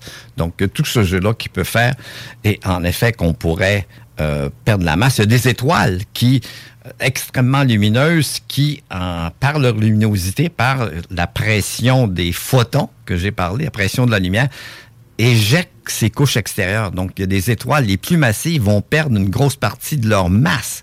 Et ça va affecter, surtout si elles ont un compagnon, ça va affecter l'orbite du compagnon. La, grandeur des êtres qui vont habiter une planète euh, peut, peut être affectée par cette euh, gravité. Est-ce que si on, était une planète plus petite, on serait plus grand? On serait plus petit? Euh, en tout cas, les arbres seraient probablement plus grands. Donc, euh, dans le contexte actuel, on peut donner, euh, c'est Galilée qui avait fait le calcul par la structure des matériaux et tout, il connaissait assez les- ces fondements-là, que la hauteur maximum d'un arbre, par exemple, va être de 100 mètres sur Terre. Les plus gros arbres. Aussi, peut-être d'une façon plus visible, les montagnes. Ouais. Euh, Mars, euh, qui est euh, beaucoup plus petite que la Terre, a des montagnes beaucoup plus hautes que, euh, que, que- que sur Terre. Donc, euh, 8000 mètres, ou en fait, parce que si on va jusqu'au fond des, des mers, c'est plutôt de l'ordre de 10 000 mètres. Le, le volcan de Mauna Kea euh, et de Mauna Loa à Hawaï, sur lesquels j'ai travaillé, ce sont les plus hautes montagnes sur Terre. Donc, c'est à peu près la hauteur maximum. 10 000 mètres. Mais sur, euh, sur, sur Mars, ce sera peut-être que je me souviens plus de la hauteur de Mont Olympus, là, c'est beaucoup plus élevé. Disons 30 000. Et, et, euh, et- mais la Lune, la Lune est toute petite et Ouais. ses montagnes sont plus hautes que celles de, Ah. sur Terre. Ouais. Ah ben, c'est pas l'impression qu'on a Donc, quand on la mais regarde. Ah ça bon? revient au point. Au point, c'est-à-dire si la gravité est plus faible, on va pouvoir euh, faire assembler des choses plus en hauteur. Ça, Voilà, cho- plus facilement. Les choses vont moins débouler. Des arbres plus grands. Est-ce que les humains seraient plus grands? J'espère d'esprit. Bonne question. Ah, quelle belle réponse. Euh, revenons sur l'étude de la gravitation. Euh, là, j'ai entendu, c'était, qui, qui vous venez de nommer déjà, euh, Galilée? Oui. Lui, la- il connaissait pas la gravité, mais Hmm. il faisait des travaux qui pouvaient tourner autour. Parce que j'ai entendu dire aussi que euh, certains pensaient que Léonard de Vinci avait compris certaines réalités autour de ça. Il n'y avait rien du tout avant Newton ou En quand même? fait, euh, les premières idées autour de la gravité sont venues assez soudainement, entre guillemets, en mettant beaucoup de choses ensemble, sont venues de collègues de Newton qui était, qui œuvrait avec lui, entre autres un physicien Robert Hooke, euh, qui est arrivé avec ça, et aussi un autre, un Hollandais, Christian Huygens, qui aurait pu arriver avec euh, euh, l'hypothèse euh, comme telle, mais le- le- le- la la force de, de Newton, c'est que en développant sa théorie, il a expliqué euh, les orbites. Tout- il a tout expliqué tout d'un coup, et en même temps aussi la possibilité que les orbites puissent être elliptiques. Euh, mais pas nécessairement des cercles. Donc, et toujours être dans le cadre de cette force qui agit selon l'inverse du carré de la distance entre deux corps qui peuvent être de masse différente. Donc, euh, c'est toute la structure, la composition, euh, mais il dépendait jusqu'à un certain point de prédécesseurs, Galilée étant un bel exemple. Ben, euh, c'est sûr que lui avait compris qu'on on tourne autour du Soleil, mais Newton a expliqué pourquoi c'est aussi C'est exactement simple que ça. Oui, oui, oui, c'est ça. Wow. Ben, c'est pas aussi simple que ça, là. Ben, le, le mot est. euh, Simplifions au ouais. max, Ouais. ça, ça Ouais. revient à ça quand même. OK. Et les études actuellement, est-ce est-ce qu'on essaie d'instrumentaliser la, la- la gravitation? Est-ce qu'il y a des applications concrètes? Est-ce qu'on pourrait en reproduire de l'artificiel, peut-être? Euh, en fait, on n'a pas le choix que de faire que, que de faire ramasser des masses. En fait, on travaille avec la gravité tout le temps. Euh, Ouais. euh, L'hydroélectricité au Québec, c'est de la gravité. Bien sûr. Donc, Ben oui. c'est, en fait, ça revient, c'est l'énergie du soleil qui, qui fait évaporer l'eau, qui crée. Donc, on travaille. Donc, on utilise la gravité absolument constamment pour beaucoup de, de mécanismes. Euh, et, et en même temps, euh, on doit toujours dépenser de l'énergie pour essayer de vaincre euh, la, la- la gravité. Nous, il faut manger pour avoir la force de se lever de notre chaise et de se lever du lit le matin. Donc, c'est des choses aussi élémentaires que ça. Donc, la gravité est un, pour nous, un milieu euh, qui est toujours là, au point qu'on ne le réalise pas, sauf quand on fait une mauvaise chute. Euh, donc, on s'en rend compte. Mais euh, on peut aussi, entre guillemets, vaincre en apparence la gravité de deux manières. C'est en flottant, en allant dans l'eau, ou avec des avions ou des ballons, on peut aller dans les airs et on, en quelque sorte, on vainc la gravité, mais on travaille toujours avec ou contre elle. On peut aussi la vaincre en, en, en s'échappant de la gravité avec une fusée assez puissante qui va nous donner suffisamment de vitesse pour s'échapper du champ de gravité et aller à une distance suffisante où on n'est plus sous l'attraction de la, La terre, Terre. mais on va On demeurer va sous l'attraction du Soleil. Ça demande beaucoup plus d'énergie pour échapper et beaucoup plus une grande, grande vitesse pour échapper à la gravitation du Soleil. Puis on risque de tomber dans d'autres champs on- gravitationnels. oui, mais on va, on être entre, entre deux eaux, euh, entre euh, le champ de gravitation du Soleil et euh, le champ de gravitation de, de- des étoiles les plus proches de nous. Et on va être à ce moment-là dans le champ de gravitation total des 100 milliards d'étoiles qui constituent notre Voie lactée. On n'y échappe jamais. On n'échappe jamais.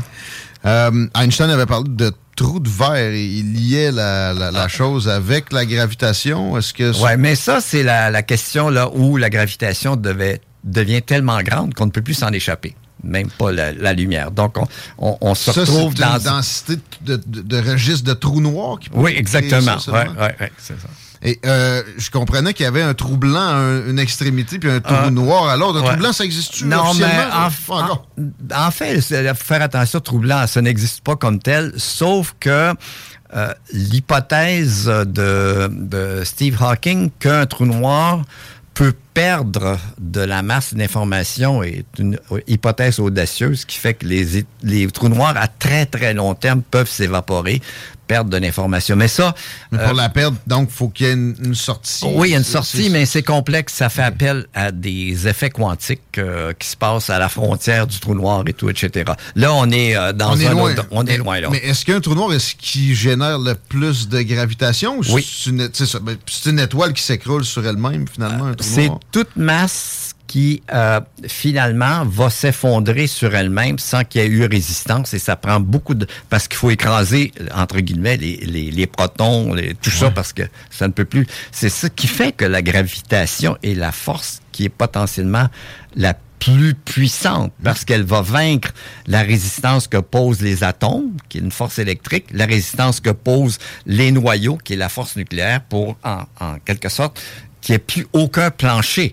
Donc, c'est comme si d'un coup... Elle peut battre les trois autres forces qui. qui- oui, qui nous exactement. Donc, c'est. Et en même temps, je reviens au point, on ne comprend pas en- autant, aussi bien comment fonctionne la gravitation que ces trois autres forces dont on a, dont, on a parlé. C'est une belle conclusion, à moins que. Ah, là, c'est fascinant. Fascinant, correct, J'ai l'impression que ta soirée est faite. Toi, tu vas être dans les- Euh, moi, je vais, moi, je vais être sur YouTube. peu, les recherches. Euh, on parle euh, de- d'histoire de l'astronomie aussi pour terminer avec euh, l'ouvrage que vous réactualisez qui s'appelle Astronomie des dames. Et qui, qui vient de paraître aux presses de l'Université Laval. Pour la 15e fois, c'est la 15e édition. Avec une préface de votre. Oui, euh, c'est en fait, je, je fais une longue présentation, Guillaume, de ce petit livre que j'ai découvert par, par un petit accident de recherche bibliographique. Euh, c'est en fait le livre et un petit traité d'astronomie. C'est une introduction à l'astronomie. Euh, qui a été écrite en 1784 par l'astronome Jérôme Lalande. Un Français? Et- oui, qui était directeur du, de l'Observatoire de Paris et ensuite de- du, euh, du collège euh, le- du collège royal. Donc, euh, un grand scientifique euh, de, du, de la fin du 18e et tout début du 19e. Euh, euh, L'ouvrage me, me fascinait d'abord parce que il, il a écrit en 1784 un petit traité d'astronomie qu'on relit aujourd'hui et tout est correct. Sais, D'expliquer qu'on- C'était justement l'époque de Newton, ça? ah non, c'est bien. c'est- euh, c'est- avant Newton, c'était non, c'est 19e intéressant. siècle? Lui, son, euh, j'avais jamais fait le lien. Il a publié sa première édition en 1786. C'est 100 ans exactement après les Principia Mathematica de Newton qui présentent Ah, ah. la gravitation. Donc, Je pensais que c'était plus vieux. euh, non, plus il est que ça, vraiment au siècle des Lumières, puis aussi il va vivre la Révolution française qui va être euh, assez bordélique. Ouais, là. pour, pour les Euh, scientifiques. Pour... Quoique Napoléon, après, a aidé un peu. euh, Ouais. Mais ça, ça a pris l'anarchie pendant. Mais le 15 ans. petit livre qui s'appelait Astronomie des dames, il y a une raison pour laquelle il l'a appelé Ouais. comme ça, c'était une introduction à l'astronomie, mais toute l'astronomie dedans est une astronomie qui est valide aujourd'hui. La seule chose sont les unités. Donc, il- au lieu de prendre des kilomètres, il parle de lieues. Au lieu de prendre des mètres, il parle de trois. Et dans le petit livre, j'ai converti certaines de ces unités. Mais pour expliquer des choses comme on a parlé en début d'émission, Jupiter, euh, Vénus, Mercure, tout qui, le balai qui se passe, tout est correct. Tout est là. Tout est le fondement de l'astronomie de position, de l'astronomie d'observation. Il n'y a rien qui a changé en presque 250 ans. Il, il- il s'est- il n'est pas embarqué dans les sujets plus spéculatifs, la nature des nébuleuses, etc. et tout. Donc, c'est une beauté de petit ouvrage de vulgarisation et d'introduction. Mais en même temps aussi, ce qui m'a frappé aussi, c'est qu'il a parlé de femmes scientifiques, de femmes astronautes. À cette époque-là, il a fait un espèce d'historique sur la question, Oui. pour vrai? Il a fait un historique, mais aussi c'est parce qu'il travaillait avec des femmes. Il y avait plusieurs femmes qui travaillaient en astronomie. Ah Il est- elles étaient des calculatrices. C'est elles, les femmes qui faisaient les calculs. Par exemple, ils ont calculé, euh, parce qu'il y avait une fameuse comète qui, qui allait revenir euh, dans le ciel, euh, qui avait été prédite par Newton et avec des calculs qu'avait refait euh, Halley, qui allait revenir à peu près à l'époque euh, de... et ils avaient recalculé, mais la, chose qu'on s'est dit, la- on peut pas euh, calculer l'orbite de la comète en, en, en ignorant la présence de Jupiter et de Saturne. On revient toujours à la gravité. Donc, ils ont, qu'ils ont une influence. une influence énorme parce que la, la- la comète de Halley est revenue un an plus tard que si euh, on ne Ah. tenait pas compte des effets d'influence On- On gravitationnelle. éliminait euh, Jupiter et. Ah, si, euh, donc, il fallait les considérer. Et donc, ça a été fait, ça, par des collègues de Jérôme Lalande, euh, entre autres euh, Elisabeth Dupierry, qui était sa maîtresse, mais qui était ensuite sa collaboratrice jusqu'à la fin de sa vie, et aussi une autre qui était Reine Lepaute. C'était des calculatrices. On les appelait même les logarithmières, parce que on utilisait les logarithmes qui avaient été inventés au siècle précédent. Donc, Sinon, ces femmes-là étaient importantes. Dans, dans sa vie à lui, est-ce Oui. qu'il en parle directement d'elle dans l'ouvrage? Euh, non, il n'y a pas. Il en parle quand, dans sa vie courante. Il- elles, ces femmes-là sont auteurs, co-auteurs de publications et de, livres et tout. Il parle surtout de. Il fait le portrait, je me souviens plus de combien de. de, de, de- femmes impliquées de là-dedans par le passé. Par le passé, au siècle précédent surtout. Donc, euh, donc les femmes ont toujours été présentes, mais euh, euh, leurs travaux n'étaient pas mis en évidence. Parfois, comme une femme, euh, Maria Kirk, dont je parle, elle a découvert une comète. Mais on ne pouvait pas accepter qu'une femme ait fait une telle découverte. Donc, on a mis sous le nom de son mari. Donc, beaucoup de choses se sont passées comme ça. Et en Mais ça fait, laisse des indices, des fois, pour Oui. la, la- la postérité qu'on oui. peut placer. Mais c'est un peu ce que j'ai essayé de reconstruire, Ah. la- les vies de plus en détail que Jérôme Lalande le fait. dans- Donc, mon introduction est surtout de parler de, de cette demi-douzaine de femmes qui ont précédé euh, qui ont précédé Lalande et qui ont été ses collaboratrices. Et aussi, à la fin, moi, je fais un portrait d'un certain nombre de femmes, d'à peu près aussi sept ou huit, qui ont vécu au 20e siècle. Et deux de ces femmes, je les ai connues personnellement. Ah oui. Donc, euh, donc et mon but, c'est justement, je veux contrer un peu un discours, les femmes sont pas là et tout, on n'en parle jamais. C'est pas tout à fait correct. Il y en a moins dans les. Il y en a, il y en a eu moins. Aujourd'hui, il y en a beaucoup. Aujourd'hui. Il y en a autant que des hommes en astrophysique maintenant, En- ouais? Non, pas autant, mais ça s'en vient. C'est comme dans beaucoup de domaines. Euh, écoutez, quand euh, il y a euh, Mais il y a 20 des domaines où c'est dépassé. Ils ont, ils ont dépassé les hommes. Absolument. À l'université, dans les domaines de recherche, souvent, les femmes dépassent en nombre euh, les hommes. Surtout euh, euh, dans- les niveaux baccalauréat, mais, euh, maîtrise. Au doctorat, c'est encore il y a un peu un déséquilibre. Et il y a une question qui est aussi pas seulement du domaine scientifique, c'est il y a le facteur de, de tuyau percé. C'est-à-dire, les femmes rentrent, rentrent, d'un coup, on les perd. Donc, il faut comprendre mieux ce qui se passe. Et, mais moi, je suis confiant que d'ici euh, quelques années, surtout que des choses comme le prix Nobel reconnaissent le travail passé, le nombre de femmes qui vont avoir, qui vont être nobelisées va augmenter, augmenter, augmenter avec le temps. J'en suis très confiant. La publicité du martèlement, ça, ça a ses effets Oui. toujours. On va arriver à la pause d'ailleurs bientôt, mais euh, merci pour euh, toutes ces belles explications. Puis ma dernière, c'est finalement c'est un ouvrage historique que vous faites. Est-ce que c'est votre premier à caractère historique? depuis- Ouais, je fais beaucoup d'ouvrages à dimension historique Ouais, parce que les leçons apprises, il faut les rappeler parce qu'on paie cher de ne pas se les rappeler. Puis d'expliquer les contextes aussi, ça peut peut-être Exactement. des contextes favorables à ça éventuellement davantage. Félicitations, merci encore d'être venu. Euh, puis euh, on, on vous suit avec intérêt, on se procure ça aux presses de l'Université Laval, Astronomie des Dames de Jérôme Lalonde et Jean-René Roy. Merci. Chico, bonne soirée. Hey, bonne soirée à toi aussi. De- une petite dernière pour euh, le, le- le show, s'il te plaît, de vendredi. Je, je vais attribuer les, euh, les billets dans cinq minutes. Comment on fait? Eh bien, c'est super facile. 418-903-5969 via texto. Vous nous textez 296, ce qui est l'adresse du bar, et votre adresse courriel. Parmi tous ceux et celles qui participent, ça va nous faire plaisir de remettre des paires de billets. DJ Dan Desnoyers au bar 296. Ça va être une grosse soirée. Manquez pas ça. Il y a des billets. Puis euh, sinon, pour les, pour les procurer, ben, appelez au bar 296. Tapez ça aussi, euh, DJ Dan Desnoyers, sur Google. Facilement, vous allez tomber sur la, la bonne façon de vous les procurer. Vous pouvez aller à la porte aussi. J'ai l'impression qu'il risque d'y avoir de la place. Bonne soirée. Le show du, le show du Grand Nick. Le grand, Grand show, show. s'en vient. Bonne soirée à CGMD. Manquez pas Ars Macabre aussi. Plus tard. À bientôt.